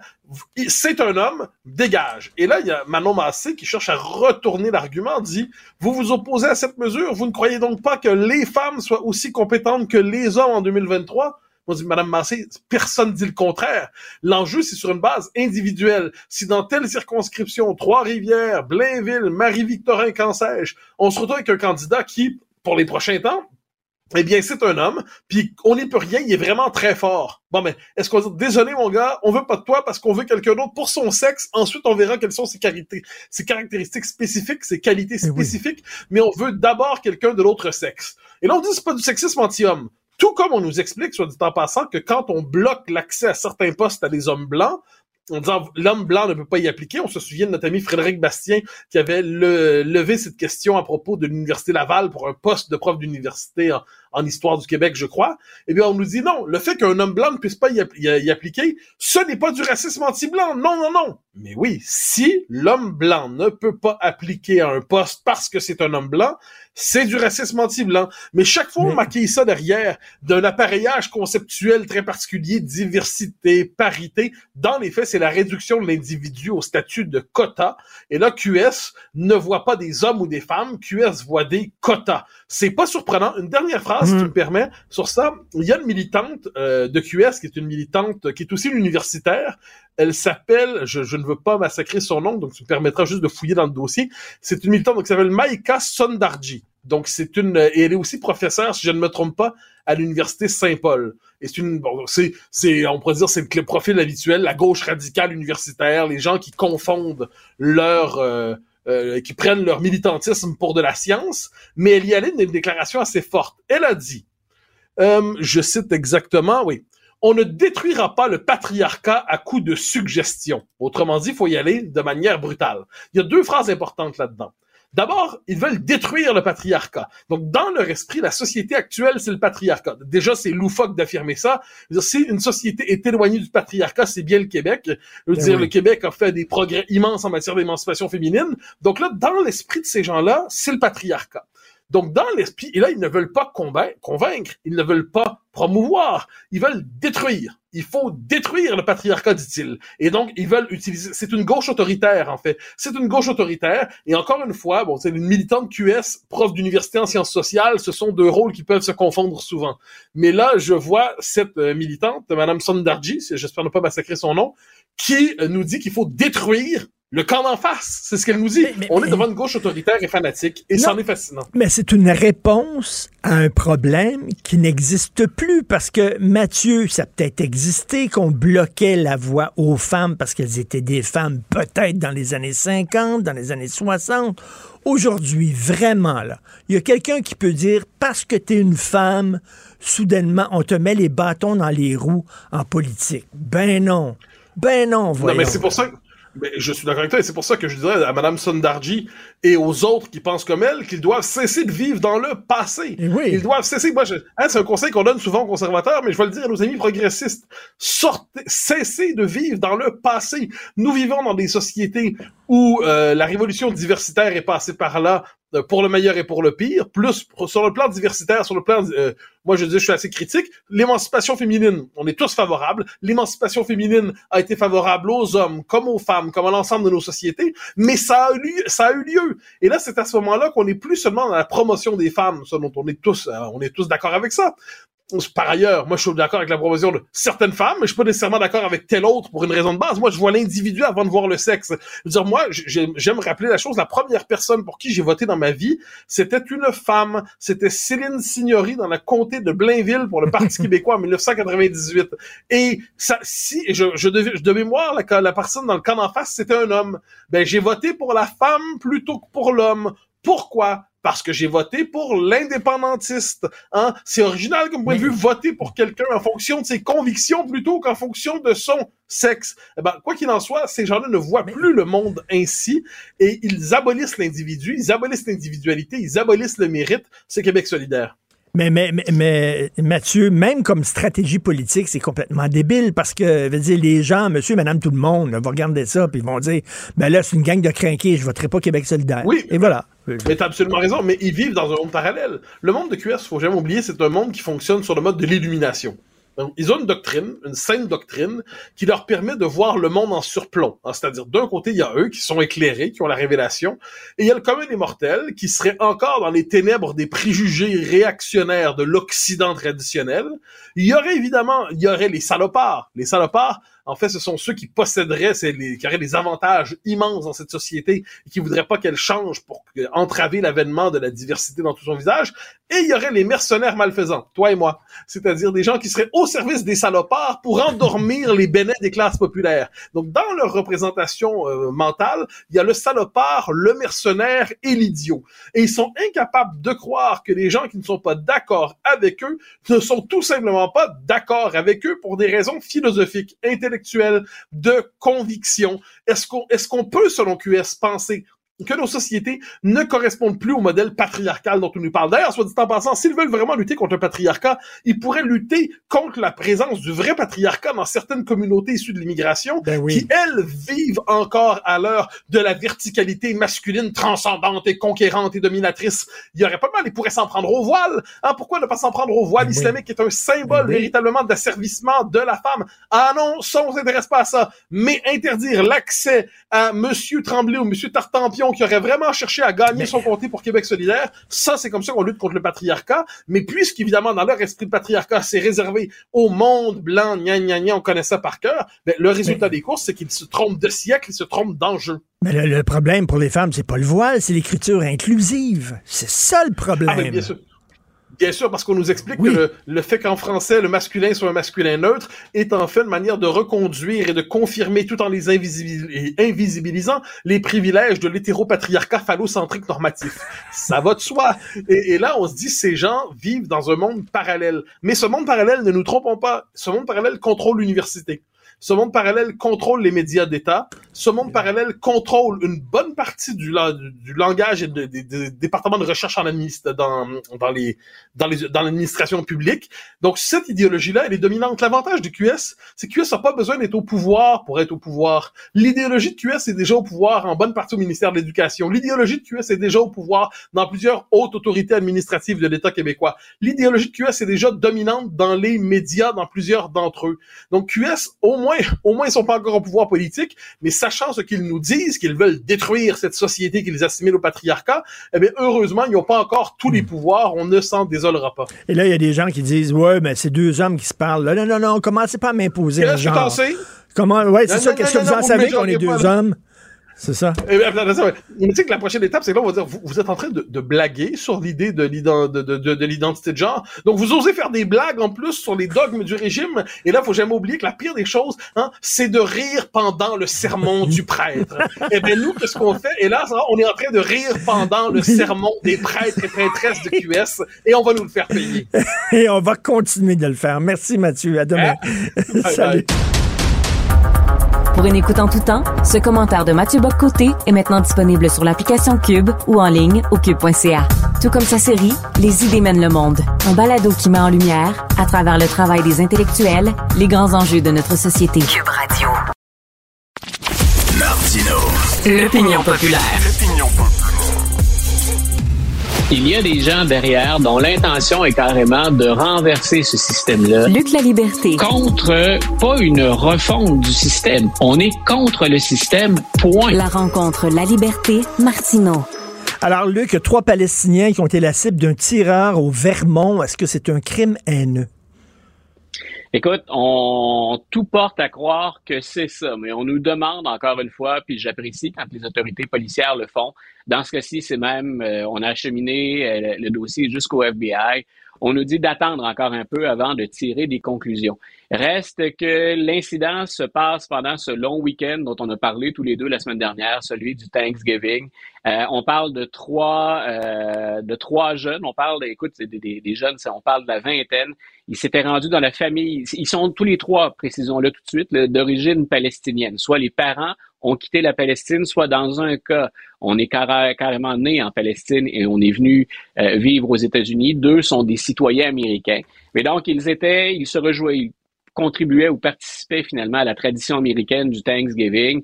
Et il y a un tireur qui les a pris pour cible tous les trois alors qu'ils portaient le kéfir, donc un, vêtement hmm. ou un, morceau de vêtement bien distinctif pour la, la plupart d'entre nous. Donc, on semble se diriger vers ça, mais on nous demande d'attendre.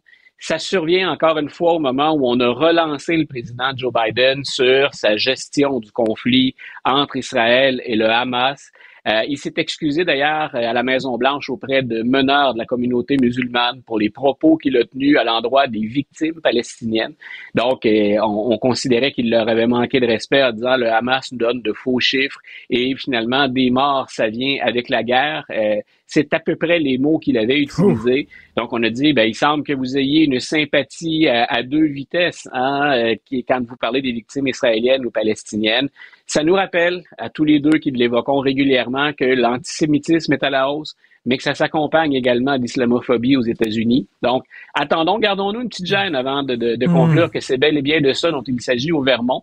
Mais je commence à trouver parfois que ça frappe près de nous. Hein, quand on a parlé ben du Maine puis de la tuerie la plus récente, quand on parle du Vermont, on est quand même assez proche de notre frontière. Ce sont des États avec lesquels on entretient bien des relations et où, et je parle pour moi aussi, bien des Québécois se rendent parfois ben en vacances. Le Vermont, le New Hampshire, le Maine, c'est, c'est un peu le prolongement de chez nous à certains moments de l'année. Écoute, euh, puis en plus, tu sais, c'est tranquille le Vermont. Là. On n'associe pas ça à ce genre de. C'est plutôt à gauche. On n'associe pas ça à ce genre de, de crime-là. Euh, écoute, euh, euh, je sais que tu veux me parler d'Andrew Tate. On va garder ça pour demain parce que je veux vraiment qu'on ait le temps. On est un peu bousculé par le temps, donc je veux vraiment parler demain. Euh, ce sera l'entièreté, tiens, de notre conversation demain. mais là, super, bonne idée. Donc, c'est la COP 28. D'ailleurs, c'est à Dubaï, je crois, ou en Arabie Saoudite, la COP 28. Écoute, quand même, un pays producteur de pétrole qui reçoit les gens pour parler de changement climatique. Vraiment. Mais là, ce ne sera pas Biden qui va y aller, c'est John Kerry. Pourquoi? Non. Ben écoute, c'est la question qui est aujourd'hui. On fait le tour dans, ma revue de littérature euh, matutinale dans ce cas-ci ce matin. Donc, euh, dans ma revue de littérature, ça revenait constamment. C'est que fait Joe Biden? M. Biden, que ce soit en campagne électorale, que ce soit comme président après avoir été investi, il a mis de l'avant un message euh, très, très, très fort, l'importance de la lutte au changement climatique. Il faut financer ça aux États-Unis, il faut financer les énergies vertes. En même temps, on sait qu'on est encore dépendant du pétrole et que les Américains ont besoin d'en produire. Mais M. Biden a mis ça de l'avant très nettement. Et voilà que soudainement, lui qui, on le sait, euh, s'est déplacé à l'étranger un nombre considérable de fois, Israël euh, plus récemment, euh, voilà qu'il n'est pas là. Et il envoie, c'est pas tellement son, appelons-le comme ça, son substitut qui pose problème. John Kerry, il a une réputation à l'international, donc en ce qui concerne les changements climatiques, hmm. en ce qui concerne la diplomatie, c'est l'ancien secrétaire d'État. Donc, c'est pas comme si on se débarrassait du dossier et qu'on n'envoyait pas quelqu'un qui a une mauvaise réputation, dont la réputation est à faire. C'est surtout qu'on se dit pourquoi Biden bouge continuellement? On a beau référer à son âge, il a été en déplacement fréquemment. Comment se fait-il qu'il ne soit pas là? On a même établi un parallèle aujourd'hui entre Biden et le pape François. On a dit, écoutez, le pape François, on vient de nous révéler qu'il a des problèmes de santé, ah inflammation euh, pulmonaire. Puis on dit, écoutez, le pape François fait quand même le déplacement. À un âge avancé, malgré une santé qui est chancelante, ou en tout cas des troubles de santé récents, il va être là. Et ce que je lis entre les lignes la plupart du temps, c'est que ça fait partie de la nouvelle stratégie de la Maison-Blanche de ménager euh, les, les, euh, les, énergies de Joe Biden. On a dit, mm. ben, il a l'âge qu'il a. On a trouvé parfois qu'il avait l'air fatigué. On revient constamment avec son âge. Euh, est-ce qu'on ne devrait pas lui donner un horaire un peu allégé? La Maison-Blanche semble miser dans ce cas-ci sur le fait que les engagements de M. Biden étaient très clairs, étaient très fermes sur les changements climatiques, qu'il s'est déjà déplacé pour ça et que ben là, il préfère envoyer John Kerry, qui est déjà connu et qui est un excellent porteur de ballon dans ce cas précis. Donc, on verra à confirmer cette nouvelle-là aussi, mais on, voulait lui offrir un horaire allégé d'ici à ce qu'on soit dans, dans le vif ou dans ce qu'on soit dans la période la, plus dure au plan électoral, le dernier rush, hein, le dernier sprint euh, quand on arrive au mois de septembre, quand on arrive au mois d'octobre, puis qu'on on fait plusieurs déplacements en avion dans la même journée pour faire sortir le vote. Donc, eh ben, est-ce que c'est bien ça qu'on fait? Qu'on ménage M. Euh, Biden? Pourquoi envoyer John Kerry? Pourquoi pas Al Gore? C'est Monsieur Changement climatique, ça. il, est considéré comme trop extrémiste, j'imagine. Al Gore a eu des relations depuis qu'il a depuis qu'il a occupé le siège de vice-président. Je pense qu'il s'est présenté plus comme activiste finalement que comme homme politique ou hmm. comme diplomate. Et on l'a vu prendre ses distances, Al Gore, avec Bill Clinton. Hein, une fois d'ailleurs que euh, qu'il a perdu l'élection de 2000, on le sait, aux mains de George W. Bush, il est comme sorti du jeu politique. Alors que John Kerry, il est toujours demeuré, de près ou de loin, mais il n'a jamais finalement quitté le monde diplomatique, John Kerry, que ce soit à titre personnel ou encore dans des missions spéciales de la Maison-Blanche. Il a travaillé aux côtés de Barack Obama, il, il travaille maintenant aux côtés de Joe Biden. Rappelons que ce sont pas des titres officiels. Il n'est pas là comme secrétaire, hein, il n'est pas là comme ministre.